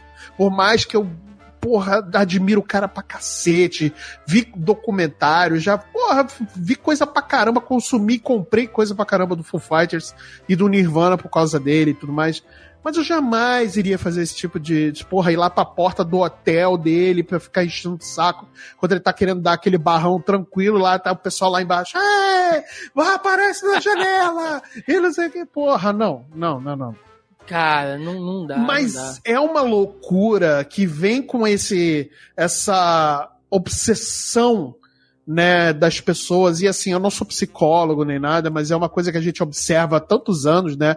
A gente que trabalha com mídias sociais, a gente que trabalha com comunicação, né? A gente que é comunicador, né, através dos nossos, nossos podcasts, né? E a gente acaba uh, ficando um pouco mais dentro dessa bolha da, da, das redes sociais, a gente vê um fenômeno, né, de, de, dessa, desse desespero, dessa fissura da galera de querer aparecer nas redes sociais, querer fazer fama rápida, sabe? E tudo mais. E e fica e, e é a troco de nada e faz qualquer coisa para poder aparecer e fica nessa loucura de e aí quando não é isso é uma é uma obsessão por aquele artista, né, por aquela pessoa famosa que sempre existiu, inclusive crimes foram cometidos por causa dessa obsessão, né? Acho que o maior caso é o John Lennon, né? A gente sabe por que, que ele foi morto, né? E tudo uhum. mais. Então, brother, é uma. É uma parada dentro da psique humana que. É, é, assim. É explicável porque existem estudos para isso, para explicar esse tipo de fenômeno, mas esse, é, eu acredito que a maioria das pessoas que vão para esses locais de, de, de grande, por exemplo, no caso da Amber Heard, né, contra o Johnny Depp, foram lá pro tribunal fazer cartaz, fazer palhaçada e não sei o que. É, é essa obsessão de querer aparecer nas redes sociais e isso é um é um, uma doença. Eu tomo isso como doença tão escabrosa, sabe? Uhum. É, que porque faz mal. Aí a gente fala, ah, mas não é porque não tá fazendo mal a ninguém. Cara, tá, tá fazendo mal a pessoa, sabe? A pessoa faz de tudo para poder aparecer e ganhar seguidor, tudo por conta de um cliquezinho. Fica obcecado com aquilo Obcecado, é uma obsessão da dos jovens, né, hoje, nossa, parece agora com 60 anos de idade, Puta que pariu. Mas é isso, é o jovem hoje tem essa obsessão de querer ser famoso na, no TikTok, no Instagram, caralho. Porra, é uma doença descabida, sabe? Que a pessoa entra cada vez mais jovem nessa, nessa, nessa obsessão, sabe? Tibe, eu, eu, eu até dou um desconto pro jovem né? A gente vê as meninas indo lá pra, pra fila lá do K-pop, né? Fica lá esperando. ah, não, mas o K-pop pode, K-pop pode, K-pop Eu vejo as, as, as meninas se agredindo, né, cara, por causa dos coreanos no Twitter, que um Não, não se agredir não, se agredir aí não. Se é, agredindo virtualmente ali e tal. Ah, não, mas aí pode também. Aí é, pode gente, também. Por causa do, do, na do nossa época gente, tinha... a RBD? É, Putz, é verdade. RBD, Backstreet Boys, né? Pra Taylor Swift, aí. Taylor Swift agora. O jovem, Tibi, ele tem um filtro emocional mais aberto, né? Ele vive mais as paixões. Quando você passa dos 30 e pouco, você começa a morrer por dentro. Então, assim, é... Quando o boleto começa a chegar muito, a vida Caraca. começa a ficar mais. Tiagão tá botando, tá botando o coração pra fora agora. Ele tá aproveitando pra poder. Discordo. Mas. É, é... Discordo, desculpa, Thiago, discordo. Por quê? Você acha que mais velho fica mais apaixonado por esse tipo de coisa? Eu acho que é assim. A gente tem dois fatores importantes, né? Como hum. o Marcelo disse, essa questão de fanatismo, grupo, né? A gente tem ali há muitos anos, né? Acho que desde que a arte virou arte, a gente tem os seguidores de artista, né? Uhum. Então a gente viu o fenômeno do Beatles, Elvis, Elvis Presley, né, Rolling Stones. É, eu tô assistindo o documentário da Xuxa, então a Xuxa fala, mostra vídeos de multidões que seguiam, sabe? Tipo, do ônibus não conseguia andar uhum. de tanta gente que tinha em volta. Então é, a gente vê essa questão desse fanatismo muito grande. Mas eu falo que o adulto não muda porque também Principalmente quando é uma coisa que a gente viu na infância, aquilo volta o sentimento da criança quando a gente revê aquilo. Então, eu trabalhei no lançamento da carreira solo da Sandy. E aí, a gente foi entrar em contato para ativar né, os fã-clubes de Sandy Júnior para poder levar as pessoas para ajudar a incentivar a carreira solo da Sandy. Uhum. As brigas de marmanjo de 30 anos, 32 anos, por conta de lugar, de ingresso, de querer estar tá perto, de poder participar de um programa, de, de fazer picuinha, porque o outro fã-clube falou isso, que é aquilo. E eu que gerenciava esse povo. Era um inferno era um inferno. E era tudo marmanjo. Cê... Por quê? Porque volta o sentimento da criança. Você vê que desde cedo a Tibi procurou sarna pra se coçar, né? Sempre, não. Tibi Sempre, é... sempre, sempre. Eu conheço o Tibi, tem quase. Vai fazer dois anos que eu conheço o. Né? E nesses dois anos que eu conheço o Tibi, nossa querida Carol Tibi Martins, ela sempre procura uma sarna pra se coçar. Eu conheço há mais de 10, não mudou nada, é isso aí. Então, é desse jeito. Tá aí. Mas é assim, e gente, pelo amor de Deus, momento disclaimer aqui também, tá?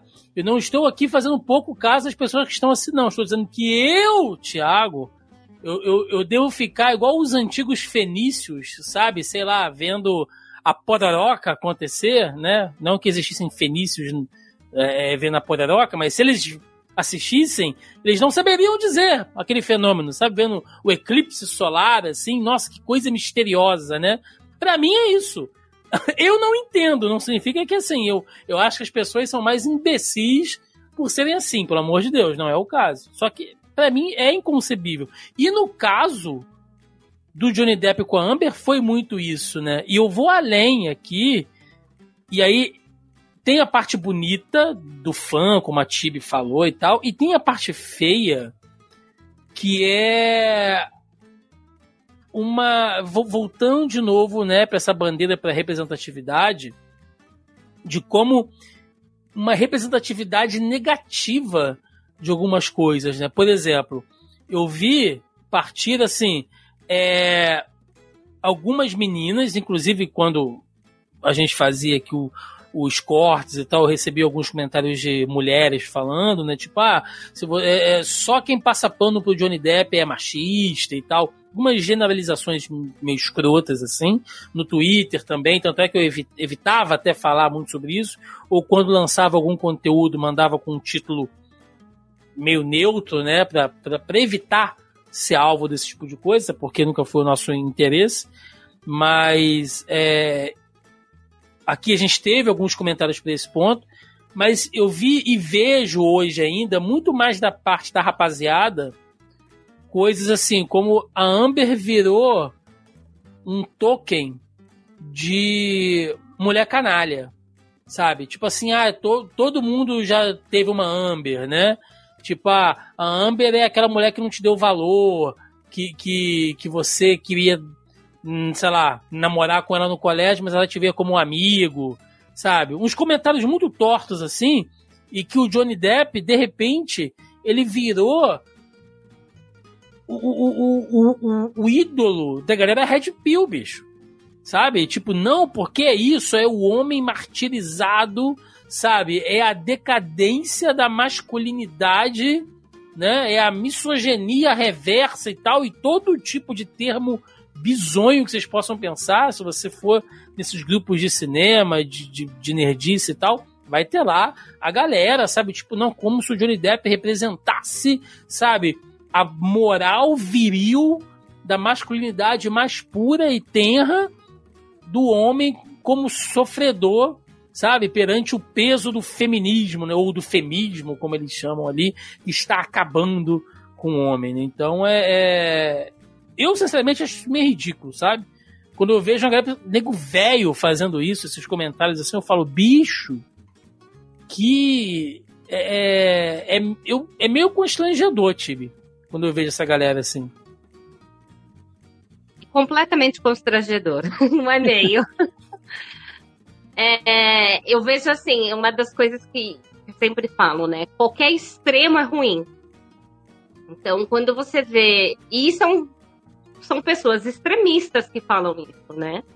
É, então, quando você vê a galera levantando essas bandeiras que não tem sentido e distorcendo o propósito da discussão e distorcendo a realidade, é, como diz o Marcelo, é gente doente, entendeu? Porque precisa levantar tanto uma bandeira de uma forma tão forte, tão intensa, que distorce os fatos para levar aquilo como a verdade dele para fora, né?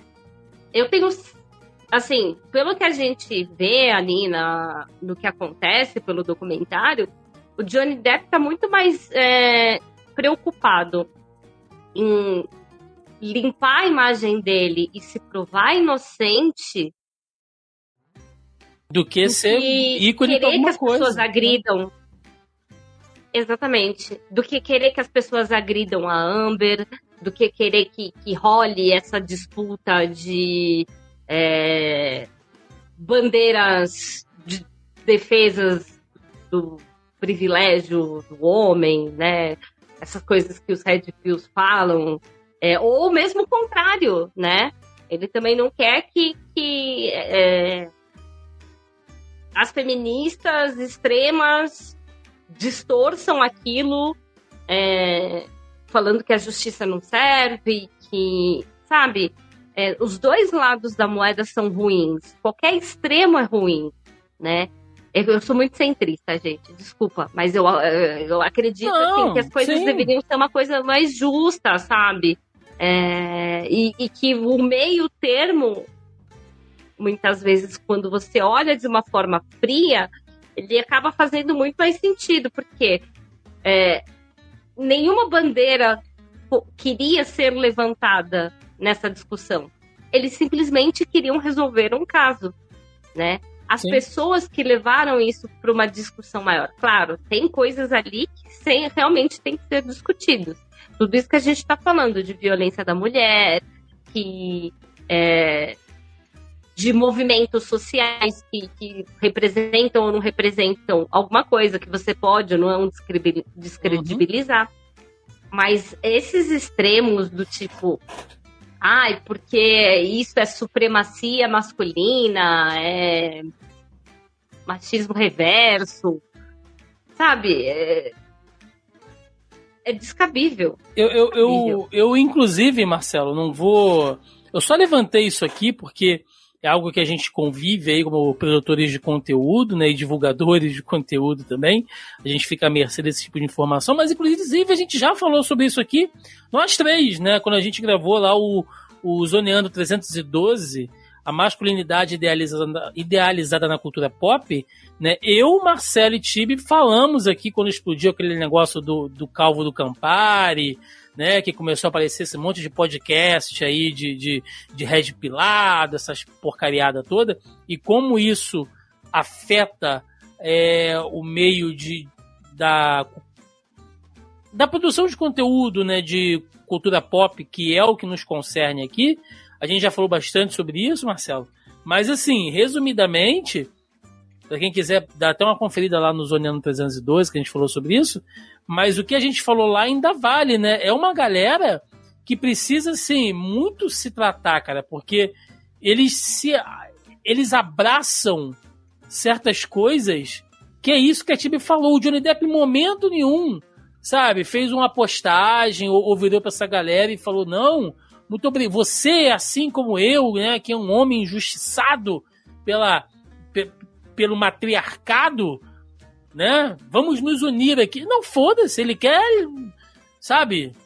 Ele quer tirar o dele da reta. Quer bicho. limpar a barra dele. Quer e essa galera morre é abraçada com essa ideia, cara. É ver é. significado ali. Mas é, é, o que eu falo novamente, e aí parece que a gente tá repetindo um disco aqui, né? A gente tá arranhando um disco, de dessa dessa doença que as pessoas têm com as mídias sociais e tudo mais, as redes sociais, de distorcer fatos para caber dentro da narrativa dessas pessoas.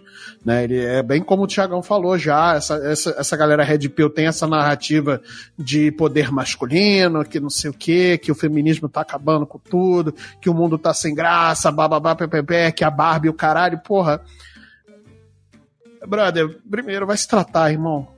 Vai se tratar. Em momento nenhum. E ó, novamente, eu acho que a gente tem que repetir: a gente não tá aqui para defender Johnny Depp, não tá aqui para defender Amber Heard, não tá aqui para defender bosta nenhuma. A gente tá comentando sobre os fatos. Mas em momento nenhum, nesse nem o documentário mostrou, nem nada disso. É... Agora, o que ser, em particular, a gente também não pode garantir nada, mas publicamente ele nunca disse é, nunca levantou nenhum tipo de dog whistle, né, de apito de cachorro para essa galera, né? Novamente uma, aqui uma, uma expressão babaca em inglês, né? Mas ele nunca levantou esse tipo de bandeira publicamente, seja, né, para essa galera Red Pill. Essa galera co costuma realmente distorcer os fatos para caber Sim. dentro da sua narrativa, né? Então, não me surpreende que eles tomem o, o caso do Johnny Depp, né, por, como uma vitória pro movimento deles, ou que, olha, o o homem sendo por um movimento feminista e o caralho. Sendo que, tipo, por que movimento feminista, cara? Isso só prejudica todo mundo, velho. Sabe? É, é, esse caso prejudica os homens, prejudica as mulheres, prejudica uh, todo mundo, cara. Isso ali foi um caso de violência doméstica de ambas as partes que machucou duas pessoas, dois seres humanos. A é gente esquece. É, e aí a gente esquece que a gente não tá falando só sobre dois super artistas de, de Hollywood famosos pra caramba. A gente tá falando de dois seres humanos, cara, que estão saindo, que saíram quebrados, entraram entraram nessa quebrados e saíram mais quebrados ainda de um julgamento super exposto, da vinda íntima deles super exposta, né? É... Porra, e estão saindo quebrados dessa porra, sabe? E eu não falo financeiramente, eu tô falando psicologicamente, cara. Não, a, a Amber até saiu do, dos Estados Unidos, né? Tá é, ela foi agora, saiu isso, fora. Isso, ela foi tirar, fazer o retiro dela para poder se recuperar. E nada mais justo, ela tem que realmente se recuperar, Sim. né? Tem que ir lá é, refletir sobre uh, sobre as coisas e ela se recuperar da, da violência que ela recebeu também, porque uhum. ela recebeu violência também. A gente falou muito aqui que o Johnny Depp. É, parece que a gente tá falando muito do Johnny Depp ser o coitado, mas ele também foi bem tóxico com ela, né? E tudo mais. Uh, pode até, como a Tibi falou já, pode até não ter rolado violência física contra ela, mas alguma agressão psicológica rolou, cara. E isso é tão grave quanto. Porque a, a física fica no corpo. A, tá, a cicatriz, o roxo, fica exposto. Mas a violência psicológica é uma cicatriz que é muito difícil de, de, de se cicatrizar, cara. Sim. Sim. E, e, o documentário e... fala que ela recebeu ameaças de morte, inclusive. Sim. Cara, recebeu ameaças de morte. Olha isso, cara. Olha o nível. É. Isso que a gente tá falando desse caso, porque a gente vê diariamente é, pessoas, mulheres, homens, enfim, quem for, que recebem ameaças porque, tipo, não, não concordam, porque eu sou Vasco e o Thiago é Flamengo e vai. Porra, é escroto, é, é a troco de não. nada. E, e, e não só as ameaças em si veladas, como você ter a sua imagem pública tão ridicularizada, tão assim. É, é, é difamada ao ponto de que você, você é atrelada a todo tipo de chacota e ofensa. E é nesse ponto que eu queria puxar a questão dos produtores de conteúdo. Porque, agora sim, né, falando do, do, do comportamento das redes, independente dos fãs e de tudo mais, teve uma galera que capitalizou muito em cima disso. E é uma coisa que esse documentário mostra muito bem né, diversos ali youtubers, tiktokers e tal, que todo dia, 24 horas por dia, produzindo conteúdo sobre o caso, sobre o julgamento, fazendo corte, fazendo análise. E é uma loucura, porque, de novo, né, fazendo aqui um alto jabá, nós gravamos aqui o Zoneando 326, né, o infobesidade, né? Por que consumir e produzir tanto conteúdo? Gravamos eu, Caio Hansen e o João Vinícius, e lá a gente falou muito sobre isso, da questão dos produtores de conteúdo que produzem o conteúdo tóxico, o conteúdo negativo, né? Ah, Thiago, por que você está dizendo que quem cobriu, né, o caso é tóxico? Vocês fizeram isso também. Sim, a gente fez. Agora, existe uma diferença da galera que noticiou de quem de repente fez uma análise jurídica, né? O cara que era um advogado, um estudante de direito, ficou ali fazendo análise do caso e tal. E existe a galera que fomentou toda essa briga, todo esse caos, todo esse veneno da internet que a gente citou aqui, pessoas que fizeram isso de maneira pensada. Cortes na internet sei lá, de uma frase solta da Amber, de uma frase solta do Johnny Depp, de um gesto que eles fazem, e aí o cara faz aquilo ali e tal, ou então a Amber aparece com uma ferida no rosto, e aí o cara vai lá, pega uma postagem que ninguém sabe de onde, de uma foto que ela estava num outro evento. E não, olha só, se você olhar agora a, mancha tá 2 milímetros para cima, então será que não é uma maquiagem e tal? E aí, a partir daquilo ali, essa uma conjectura nessa época de pós-verdade que a gente vive, já virou um fato. E aí você já vê pessoas na internet dizendo: não, ela é uma safada, ela se maquiou para dizer que foi agredido, então não, o Johnny Depp realmente tal. Aquele negócio lá do cocô na cama, né? Que a gente falou aqui. É, que foi até uma, é meio engraçado porque é muito ridículo. No fim das contas, ficou a palavra dela contra a palavra dele e dos seguranças dela. E tinha gente de não, realmente, ela cagou na cama dele, tem as provas lá, tem as fotos e tal. Não tem, cara. Não tem foto de nada disso. Você, muita gente entrou numa loucura porque houveram produtores de conteúdo que vivem e crescem disso e se aproveitam ou de uma certa inocência, acho que inocência não é o termo, mas é, é, é de um certo descrédito que as pessoas dão, tipo assim, ah, vou acompanhar a treta só pelo entretenimento, sabe?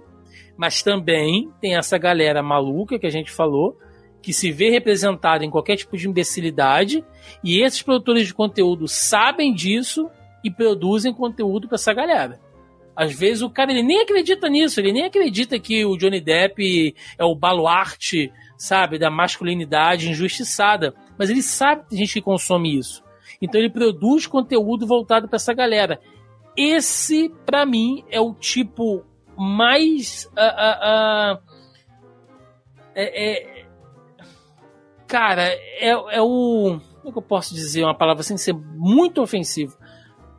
É o tipo mais cretino, sabe? E mais degradante de conteúdo que você pode fazer porque é o que fomenta todo tipo de raiva, de veneno, de conflito nas redes sociais que a gente tem hoje.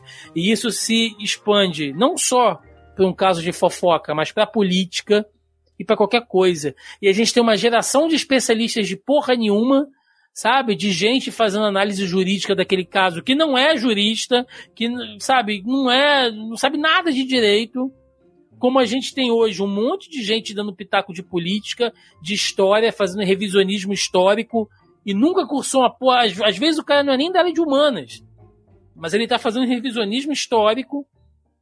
A gente vive numa era que essa galera faz isso que destrói a informação dada nas redes sociais para monetizar, para impulsionar.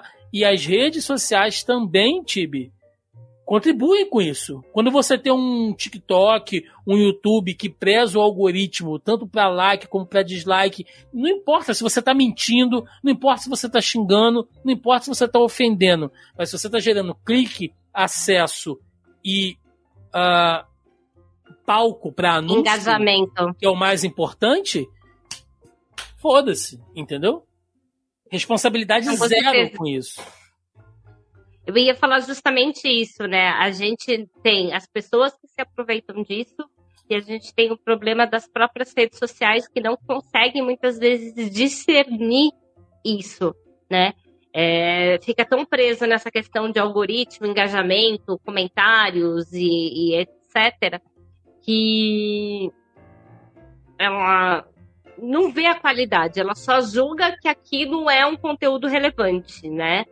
E aí a gente fica também preso naquela mesma bolha. Então eu vi um conteúdo aqui de um cara extremista que tá defendendo, falando aí que o Johnny Depp tá levantando bandeiras que não está levantando. E aí eu assisti outro vídeo de outra pessoa. E aí a, a, a rede social acha que eu tô interessada naquilo. E aí o que, que ele começa a fazer?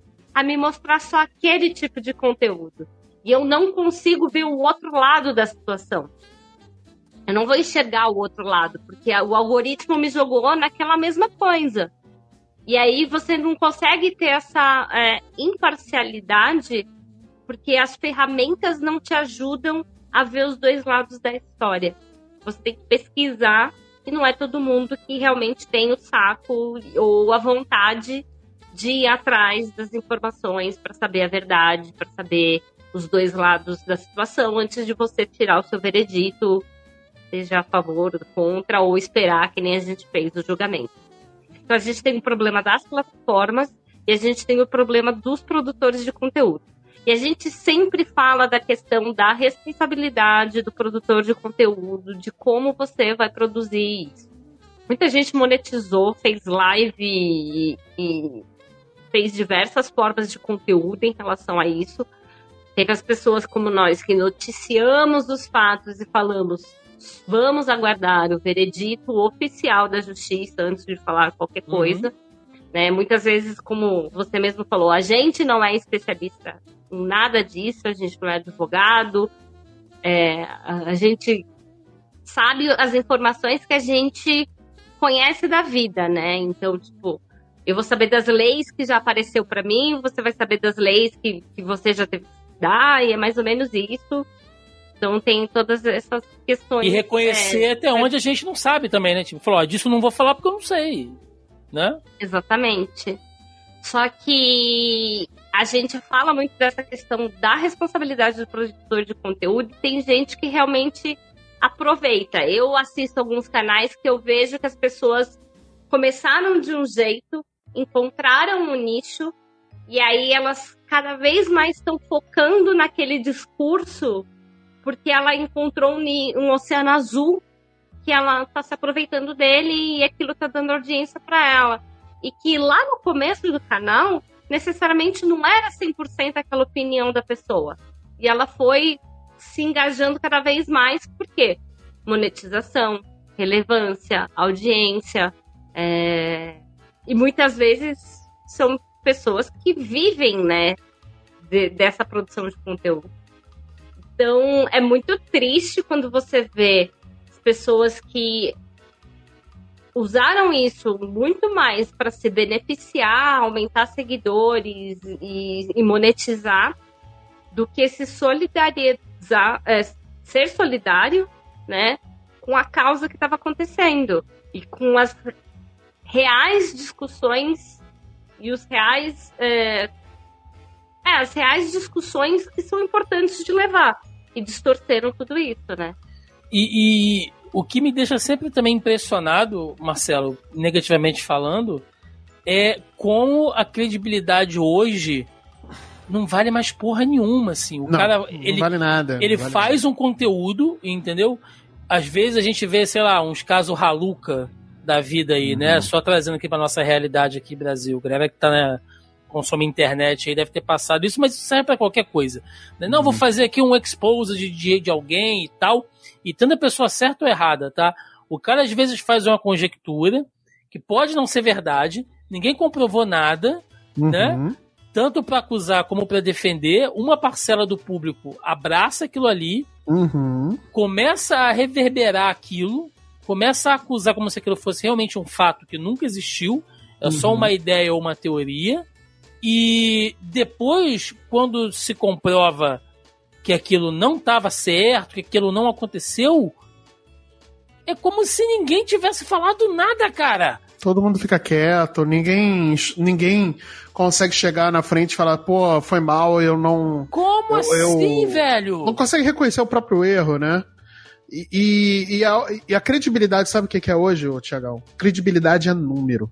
Credibilidade hoje é o quanto você dá de audiência. Isso que se tornou credibilidade. Não se você está falando aquilo com base em pesquisa, em base de, de, de, de investigação, né? Assim como, por exemplo, o jornalista. A gente pega jornalistas com credibilidade, são aqueles que checam fonte, eles não simplesmente não falam a primeira coisa que houve, eles checam para ver se aquilo ali tá certo, pesquisam, vão atrás, vai fazer investigação, às vezes mais do que um policial, né? Enfim, isso isso era cara para ser credibilidade e hoje credibilidade é número. É o quanto você transmite, é para quantas pessoas você transmite aquela sua verdade Sim. né? E é o que acontece no meio político, né? E a gente não vai tomar aqui partido A ou B ou C, né? Se é direita ou esquerda, não estou falando eh, necessariamente sobre isso, né? Mas é, até porque todo mundo sabe particularmente qual é a minha opção, qual é do Tiagão, qual é da Tibi, enfim, é, todo mundo sabe aqui o que, que cada um é, é mas sabe, é, é isso, é aquela verdade se tornou uma verdade para uma parcela de público que tem preguiça de pesquisar, de dar dois minutos no Google para ver se aquela informação é, é verdade ou não, se já tem algum veículo de imprensa com credibilidade que realmente já checou, não, aquilo ali é fake, não, aquilo ali é fato mesmo, isso aconteceu. Olha, não é bem assim. Né? Você vê que nas eleições do ano passado, novamente não estamos tomando partido nenhum aqui, nas eleições do ano passado, os, os jornais fizeram um trabalho de durante os debates de checar que se aquelas informações que o candidato A, B, C e D estavam falando era aquilo, se não era ou se era meia verdade. Né? Ou olha, não é bem assim. De fato, isso aqui aconteceu, mas não foi bem assim como aconteceu. Olha, isso aqui não é assim. Né? o que ele está falando não é verdade. Olha, o que está falando sim aconteceu e tal, beleza. E, e, só que as pessoas infelizmente não tem mais essa essa não tem essa paciência de procurar a verdade, acredita na pessoa só porque ela tem uma audiência desgraçada. E aí esses produtores de conteúdo é, são o que há de pior hoje para para para a humanidade, assim, sabe? E eu falo sem meias palavras mesmo, porque eu sou terminantemente contra esses criadores de conteúdo que só sabem fazer conteúdo na base de de discussão, ódio e treta. Eu sou terminantemente contra, né?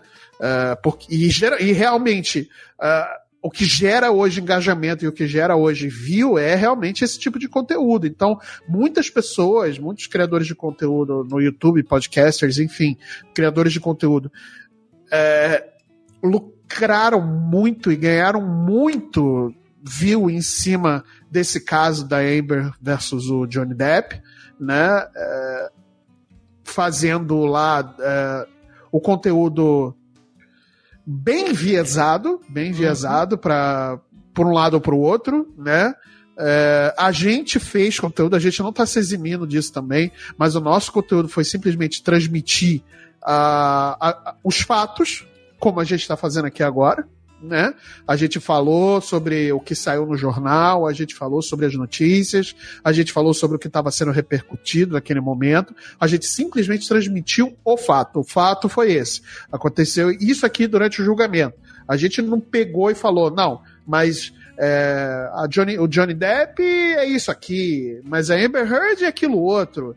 A gente, momento nenhum, você pode pegar todos os vídeos aí das lives, os cortes, você pode pegar os podcasts e tudo mais que a gente comentou sobre isso. Lá no Multipop também comentei várias vezes sobre isso. É, é, pode pegar todo o material. Você não vai ver um material da gente tentando é, lucrar ou ganhar audiência é, com meia verdade ou, ou, alguma coisa do tipo, sabe? Então, cara, você me desculpe, mas isso realmente não, sim. fode o nosso rolê. Porque Pode o nosso tem, rolê. tem não, não só a questão do cara mentir, como ele vai tergiversar sobre um monte de coisa, entendeu? Tipo, não, é, é quando ele é confrontado às vezes, né? Tipo, pô, cara, você não falou que fulano agrediu a outra pessoa, que você, sei lá, analisou aí as microexpressões faciais, viu que ele estava mentindo para agredir o outro e tal, não sei o quê. Não, mas veja bem, né? Isso aqui foi quando não sabia que Mercúrio retrógrado, sabe, estava agora no final de junho. Então isso afetou aquilo. Mas pensa bem, se fosse verdade, eu teria acertado. E as pessoas simplesmente falam: ah, tá, ok. Porque você tem produtores de conteúdo que alimentam, às vezes, essa raiva e esse ódio. Porque isso é outro ponto também. Se o cara tenta voltar atrás, se o cara tá fazendo um conteúdo lá todo dia massacrando a Amber, né? Falando, não, isso, isso, isso. Eu todo dia massacrando o Johnny Depp. Não, não, não. E aí, durante um dia no julgamento, se aparecesse um outro fato mostrando que o outro lado estava certo em alguma coisa, ele não podia falar. Ele tinha que debochar, ele tinha que fazer pouco caso. Por quê? Porque se ele faz, o público cai de pau, meu amigo. O público não aceita, o público dessa galera não aceita. Tipo, é, vai ser traíra agora? Tá dando para trás? Qual é a tua?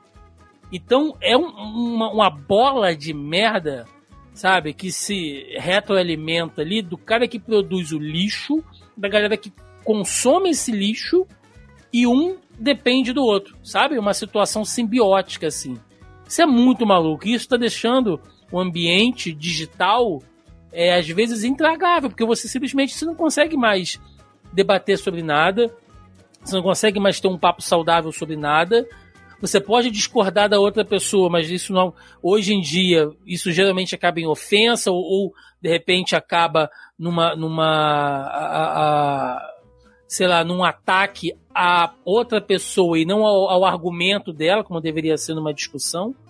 Então ficou uma bosta, sabe? E, e esses produtores de conteúdo têm a sua parcela de responsabilidade nisso. Eu, como consumidor e produtor de conteúdo, acredito muito nisso. E... É aquele episódio do Black Mirror, né? Que o, as pessoas recebiam um like e aí se entrava é, sim. ia lá, a pessoa dava dislike na outra. Pois é, vive, vive dependente daquilo ali, né? E aí, pra gente fechar, né? Acabou ficando bem, bem longo aqui. Um, um, um outro fator para quem assistiu tudo e tal. E essa semana eu assisti um outro documentário na Netflix que é o documentário do caso da Isabela Nardoni. E quando eu assisti, é lógico que são coisas completamente diferentes, tá, gente? Em épocas diferentes, países diferentes. Mas ambos eu vi que, assim, lógico que no caso da Isabela, o, o, o, a força midiática vinha o quê? Rádio, TV, esses programas uh, sensacionalistas, tipo da Atena, Ratinho, né? Tinham muita força sobre isso, Sônia Abrão, Super Pop. E hoje, quando a gente fala de Johnny Depp e Amber, a gente está vivendo na rede a, a, era das redes sociais, principalmente dos conteúdos rápidos, né? De consumir ali, TikTok, shorts, enfim. São coisas diferentes. Mas ambos, uh, quando eu assisti esse documentário da Isabela, eu, na, na hora eu, eu, lembrei que eu tinha visto algo semelhante no do caso do Johnny Depp com a Amber, que é como essa força midiática, seja ela digital ou analógica, TV ou internet, tem um peso nos julgamentos, cara. E talvez seja um problema que a gente vai ter que discutir no futuro a, a cobertura de certos casos, porque quando você leva para júri popular, os jurados não estão boiando num vácuo. Por mais que eles sejam proibidos, né, por mais que haja uma recomendação de que os jurados não consumam nada de redes sociais, porra, eles veem as pessoas em volta dele consumindo isso. Quando acaba o julgamento, o cara vai para casa. Você acha que na mesa do jantar isso não vira assunto? Sabe? Que a filha não vai comentar isso, que o pai não vai comentar isso, que o vizinho não vai comentar? Que ele vindo para casa, ele não passa numa banca de jornal e não vai estar tá lá estampado qual é a opinião. Então, é, é uma coisa maluca da gente pensar. Isso a gente vai começar a entrar pro, pro campo do, do direito também, né, Tibi?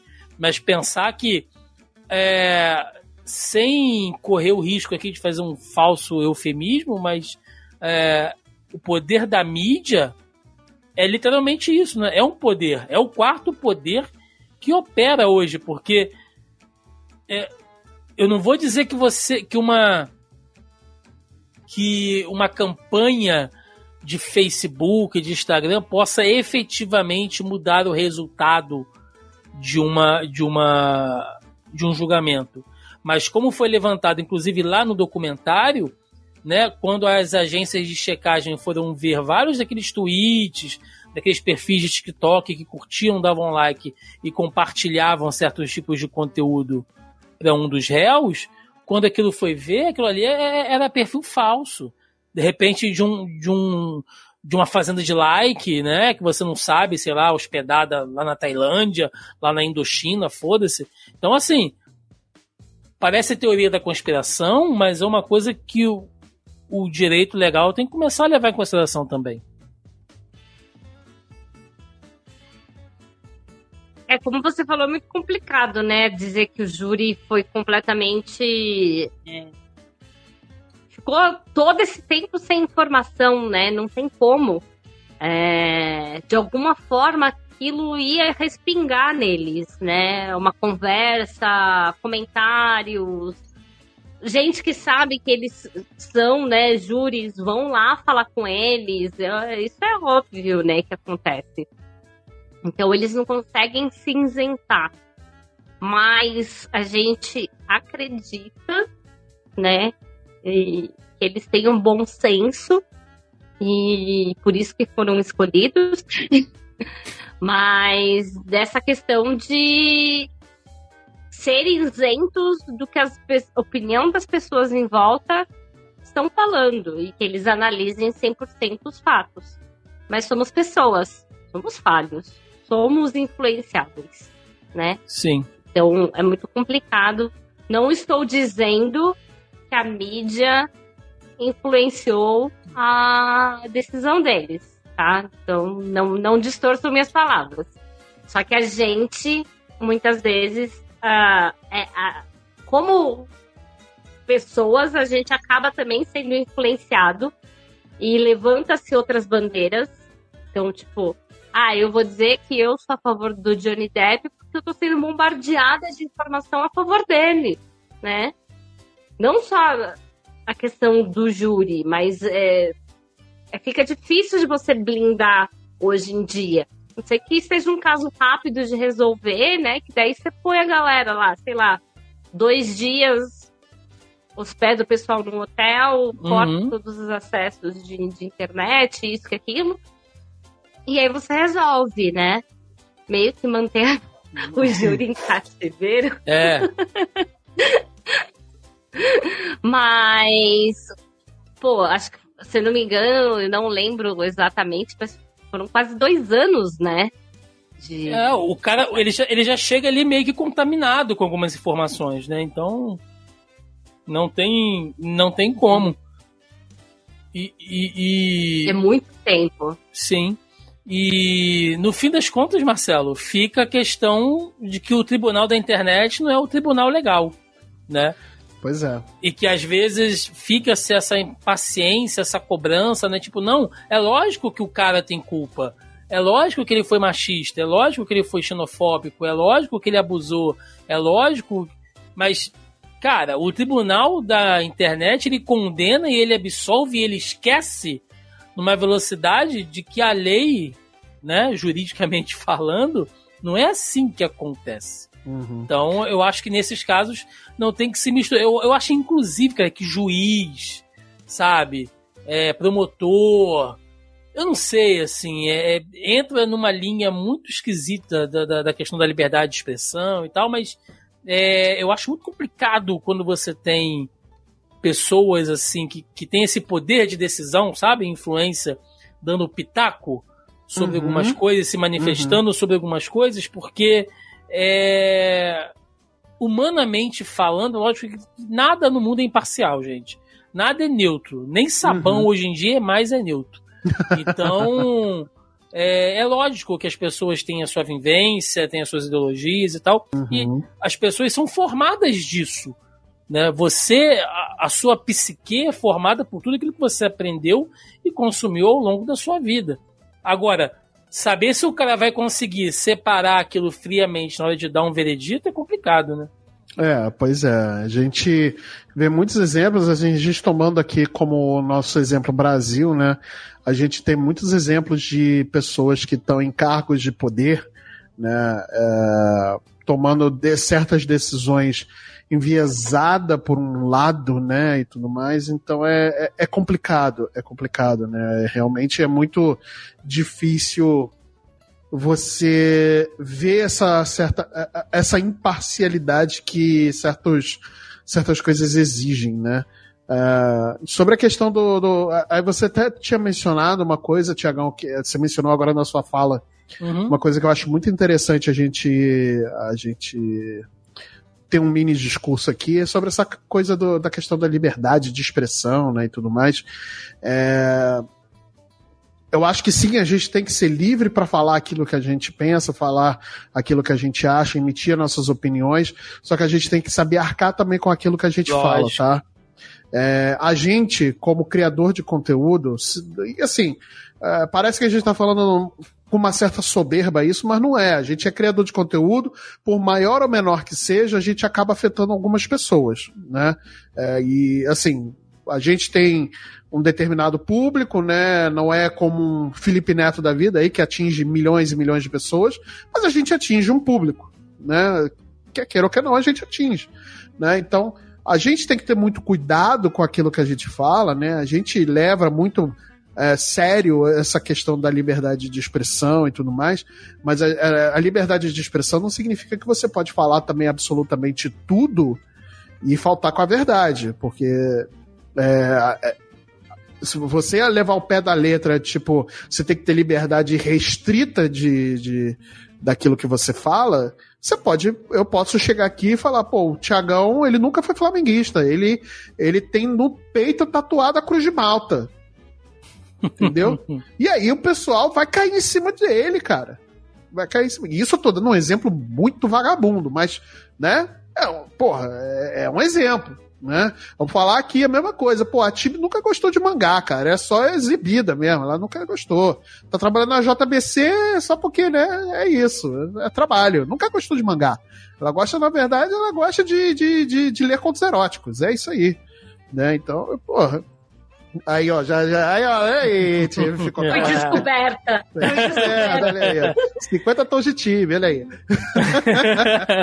mas, assim, eu tô fazendo uns exemplos muito bobo, né? Sim, é, não, mas a gente entende o que você quer dizer. Mas para. Agora você coloca isso num outro nível, assim, né? Numa questão de, de eleição, e novamente, não tô colocando aqui lado A, lado B, lado C, lado D, tá? Por favor, não, não pense isso, né?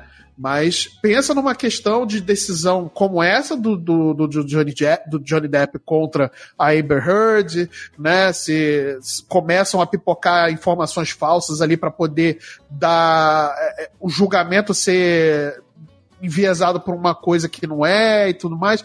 Imagina, a olha a implicação na vida das pessoas quando a gente toma essa questão da liberdade de expressão como irrestrita né? Então é muito importante a gente discutir isso hoje também. A gente está falando aqui sobre influencers, né? A gente está falando sobre criadores de conteúdo e tudo mais, mas eu acho que tudo isso anda junto, sabe? Tudo isso anda junto, né? A gente tem um exemplo aí do do, do podcaster que tem um nome de bicicleta aí, né? Que hoje né, tá aí, execrado dentro da, do, do próprio trabalho, porque falou merda pra caralho e falou mentira pra caralho, até agora. Entendeu? Então, brother, é, a gente tem que tem que ter responsabilidade com aquilo que a gente fala, tem que ter responsabilidade com aquilo que a gente transmite, até mesmo, mesmo sendo enviesado. Mesmo a gente falando sobre conteúdo já é, é, de esquerda, direita, enfim, a gente tem que ter responsabilidade com aquilo que a gente fala para não faltar com a verdade. Muito sabe? bem. Bom, é, é, isso, né, gente? Então acho que a gente conseguiu falar do caso em si, né? O veredito tá aí, né? Ambos foram condenados ali no final das contas por uh, agressões, né? Por difamações, enfim. Lógico que a Amber para ela foi muito pior porque ela não conseguiu, segundo o júri, efetivamente comprovar muitas das acusações né? Mas é, no geral acabou ficando ruim para todo mundo, mas parece que há até ali um acordo ali entre eles para coisa acabar sendo diluída, enfim. É, o documentário em si, né? Para a gente fechar aqui, dando as considerações finais. O documentário em si é bem legal. Eu gostei. Eu ouvi algumas pessoas criticando é, na internet, tipo, ah, a Netflix fez um documentário só com opinião de youtuber. Não, gente, pelo amor de Deus, assim. Eu acho que eles fizeram uma linha do tempo bem bacana e eles mostraram justamente a influência né, de, dessa loucura midiática que a gente viveu durante o caso. Então eles iam mostrando cenas do júri e como a internet reagia àquilo, tanto de um lado quanto do outro. Então essa dinâmica eu achei que foi bem legal. Eu acho que é um bom documentário, acho que vocês podem assistir. Tá? Não é longo, tem três episódios só de 40 minutinhos ali. E eu acho que se você ainda não viu, né, e ouviu esse nosso papo aqui, assista, né, que acho que algumas coisas aqui podem fazer sentido. Se você já viu, eu acho que tudo leva para uma discussão a mais, né? E eu tenho certeza, pelo menos, que não vai ser a última vez que a gente vai ver um caso parecido como esse. É, alguma consideração final, Tibi? Não gostei porque não é anime. é só uma questão de tempo, tá? Daqui a pouco alguém vai fazer. Daqui a pouco. É... Bom, na verdade, eu super concordo com o que você disse, Thiago. É, acho que é, quem não assistiu, assista, vale a pena. Por mais que você tenha acompanhado todas as histórias, né, e, e tudo que foi falado na mídia, é, ele é bem condensado e ele mostra alguns detalhes que é, muitas vezes você pode ter perdido, né, no meio da história. Também tem isso tiveram algumas curiosidades que eles falaram que eu mesmo não, não, lembrava das notícias. Eu achei que o Netflix foi muito rápido na produção desse documentário. E querendo ou não, faz pouco tempo que saiu esse veredito, e aí eles já compilaram tudo, né, para fazer o, o, documentário. Ainda não vi repercussão no sentido de ter voltado algum comentário contra a Amber, alguma coisa assim, dessas críticas que nem a gente viveu, né, de forma calorosa naquela época. E eu espero que continue assim, que as pessoas só entendam o, o documentário e, e, não tomem partidos e nem atitudes em cima disso, absorvam como um conhecimento mesmo. É, Para quem assistiu, eu, vou falar, coloca aí nos comentários, entendeu? É, concorda, não concorda, sua opinião, pra gente também ter esse feedback de vocês. É, se a gente falou merda ah. ou não. É. Acho que sobre o documentário em si, né? Agora falando um uhum. pouco tecnicamente, assim, eu também não quero me alongar muito, né? Porque o, o cast já tá bem extenso. Uh, mas, assim, tecnicamente o documentário ele é muito bem feito. Eu acho que ele tem uma uh, narrativa é, muito bem montada, né? Essa questão. Porque documentário é um, é, é, é um problema, né? Quando a gente tem um, certos documentários que não conseguem fazer se, faz, se fazer se fazer entender, né? É, principalmente questão quando você está falando sobre esses casos, né, que você tem linhas de, de tempo diferentes ali, né, para contar um contexto de uma coisa que está acontecendo na frente, que essa coisa tem uma ligação lá atrás com outra coisa e tudo mais. E esse é um caso muito complexo também, né? Então acho que foi o, o documentário assim, nesse ponto ele é muito bom tecnicamente, né, ele é muito bem dirigido, ele é muito bem escrito, uh, ele aborda de uma forma muito diferente que um outro documentário que eu vi recentemente na HBO Max, que ele é totalmente enviesado. Né? Sim. Né? Inclusive falamos sobre isso numa live, né? Sobre esse, sobre esse, esse documentário. É bem ruim né? aquele documentário lá. Bem ruim. Eu, eu, não, eu não sei como a HBO deixou passar né, é, esse tipo de conteúdo para seu, pro seu, para sua plataforma, né? É, nesse ponto a Netflix ela, é, ela tem um crivo muito mais interessante, né? É, sobre, sobre seus documentários, né? E eu assisto muito documentário na, na, Netflix, é uma coisa que eu aprendi a gostar bastante. Que a Netflix sabe fazer documentário muito bem, inclusive. Sim, né? mandam bem, mandam bem. É, a gente critica a Netflix aqui em muitos pontos e tudo mais, mas, é, mas em relação a, certo, a, seus conteúdos, tem muito conteúdo da Netflix que é bom, principalmente os documentários, né? Uh, e então, assim, tecnicamente, só para finalizar, tecnicamente o documentário ele é muito bem feito, ele é muito bem condensado em três episódios, né? E tudo mais uh, eles conseguiram condensar um caso muito complexo, né, cheio de, de vieses ali, uh, muito bem, e ele não é tendencioso.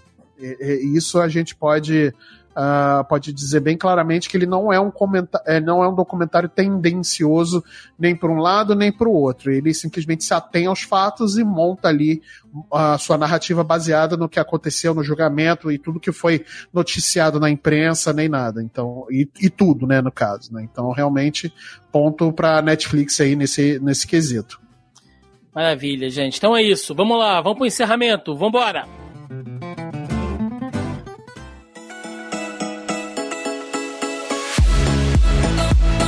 Chegamos aqui ao final de mais um Zoneando Podcast, onde falamos do caso Johnny Depp versus Amber Heard, um ano depois, né? Mais aí o plus do documentário da Netflix, onde a gente falou não só do caso em si, da treta entre este casal que parou, que quebrou a internet mundial, né? Mas acho que a gente conseguiu tocar em outros pontos aqui diversos, né? Violência doméstica, uh, uso das redes sociais, a influência do, do, do, poder da mídia no julgamento legal de casos tão pesados, tão famosos, né? Ficou um programa bem mais robusto do que eu achei que seria, mas eu gosto, eu gosto assim porque eu acho que a gente conseguiu abordar vários temas aqui e, e ainda assim deixando em aberto, né? Porque é, eu acho que é sempre muito honesto a gente também dizer que a gente pode estar errado, a gente pode estar com alguma visão errada de alguma coisa aqui, mas a intenção é essa, da gente levantar essa discussão, porque por mais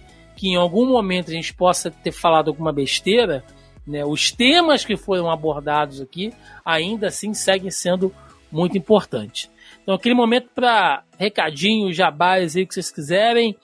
Carol Tibe Martins, a mulher mais trabalhadora desse programa. Você, minha querida. Primeiro, queria agradecer, né, pelo convite. Eu sei que eu sou da casa, mas é sempre legal estar voltando aqui no Zoneando Podcast. Sim. É... E aí, eu queria deixar o recadinho básico, né? Segue aí nas redes sociais, arroba Martins, em qualquer rede social. Eu estou sempre colocando as novidades por lá. Eu faço parte do Papo Nerd com Elas, que é um coletivo feminino que a gente faz conteúdo muito mais voltado para a cultura oriental né? Mas a gente também fala aí um pouquinho de cultura ocidental. A gente faz live toda terça-feira na Roxinha, 9 horas da noite. Então fica aí o convite para vocês conhecerem aí o nosso trabalho. E também estou lá nas redes sociais da editora JBC, então vai lá e dá um like, porque ajuda aí. Sim ajuda aí a mostrar que meu conteúdo é bom e eles pedem mais. ajuda, ajuda o patrão a notar, gente. Tem que ser, isso aí, tá certo. Meu querido Marcelinho Delgado, você está aqui conosco hoje mais uma vez. Marcelinho sempre com nós. Seu recado, seu jabaí, meu velho.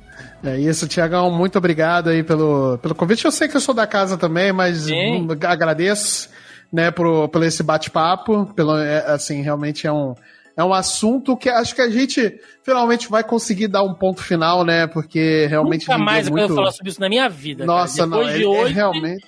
Não, é realmente mais. um. É, talvez a gente consiga um dia fazer o ponto final do, do, do Ezra Miller, né? A gente tá conseguindo fazer o bingo, o nosso bingo aí do, do dos assuntos, né? Então é, vai, ser, vai ser bacana. Mas realmente é um, é um caso que ficou muito em voga, né? E tudo mais. E aí a gente finalmente conseguiu botar um ponto final aí nesse, nesse, nesse assunto, né? Mas para quem quer conhecer um pouco mais do meu trabalho, não tem ponto final, não tem ponto nem vírgula, nós temos aí o Multipop, que é o meu próprio podcast, né, que você pode encontrar aí nas nos melhores agregadores de podcast do mercado. Além disso, além disso, nós temos também o, a Twitch do Multipop, né, é, que é a twitch.tv barra multipop underline na TV, né, nós é, estamos aí sempre jogando alguma coisa, e essa semana, Tiagão, hum. nós cobrimos a Gamescom ao vivo, né, a Open Night Live da Gamescom, né, esse grande evento, acho que hoje é o mais tradicional evento de videogames, né, aí Muito com o nosso bom. querido Geoff, é, é Geoff Geoff Keighley, né, que é o Luciano Huck da, dos Estados Unidos, né? Ele comprou os direitos, né? Cara, tá, tá que nem a Microsoft, tá comprando tudo, né? Pô, então, tá doido ele comprou os, os direitos né, dessa, desse grande evento e aí fez a ONL, né, que é a Open Night Live né, do, da Gamescom, onde eles apresentaram aí essa semana várias, várias novidades né, de jogos já anunciados aí. Vimos mais coisa de Mortal Kombat 1, que tá bacana pra caramba. Nós vimos aí Alan Wake 2, nós vimos muita coisa, Final Fantasy VII Remake, tá, a parte 2 já tá chegando aí. Então, bastante coisa que, que é a, a noite de abertura, né, para o, a feira que acontece durante a semana aí, né, de grandes novidades. Então, nós tivemos aí, é, cobrimos ao vivo aí a transmissão lá no Multipop. Então, a gente sempre que tem um grande evento desse, a gente está sempre fazendo essa cobertura Pô, também ao vivo lá. demais. Então, Ó, aqui, aqui o pai trabalha. Nós, tem, nós temos o Thiago do. O, o, temos vários Thiagos do multiverso do Thiago, né? É, que é o Thiago Pedreiro, nós temos o Thiago Maromba, nós temos o Thiago Sofredor do Flamengo, nós temos o Thiago Sofredor 2 do Aquaman, né? Então. Nós é temos aí os vários Thiagos, mas também tem os vários Marcelos do multiverso. E a Tibia só é, só é trabalhadeira mesmo.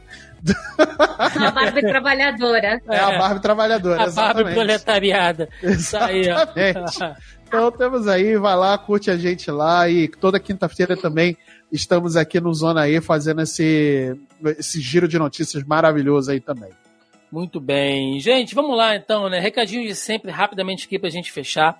Primeiro, né, agradecer sempre quem fica com a gente aí esse tempo todo. Então, quero lembrar a você que você acha o Zoneando Podcast nos principais agregadores e aplicativos de podcast. Estamos aí no Deezer, no Spotify, na Amazon Music, Castbox, é, Google Podcast, Apple Podcast, enfim, né? Vocês nos encontram por aí, é só procurar lá na barrinha de busca pelo Zoneando Podcast que vocês nos encontram.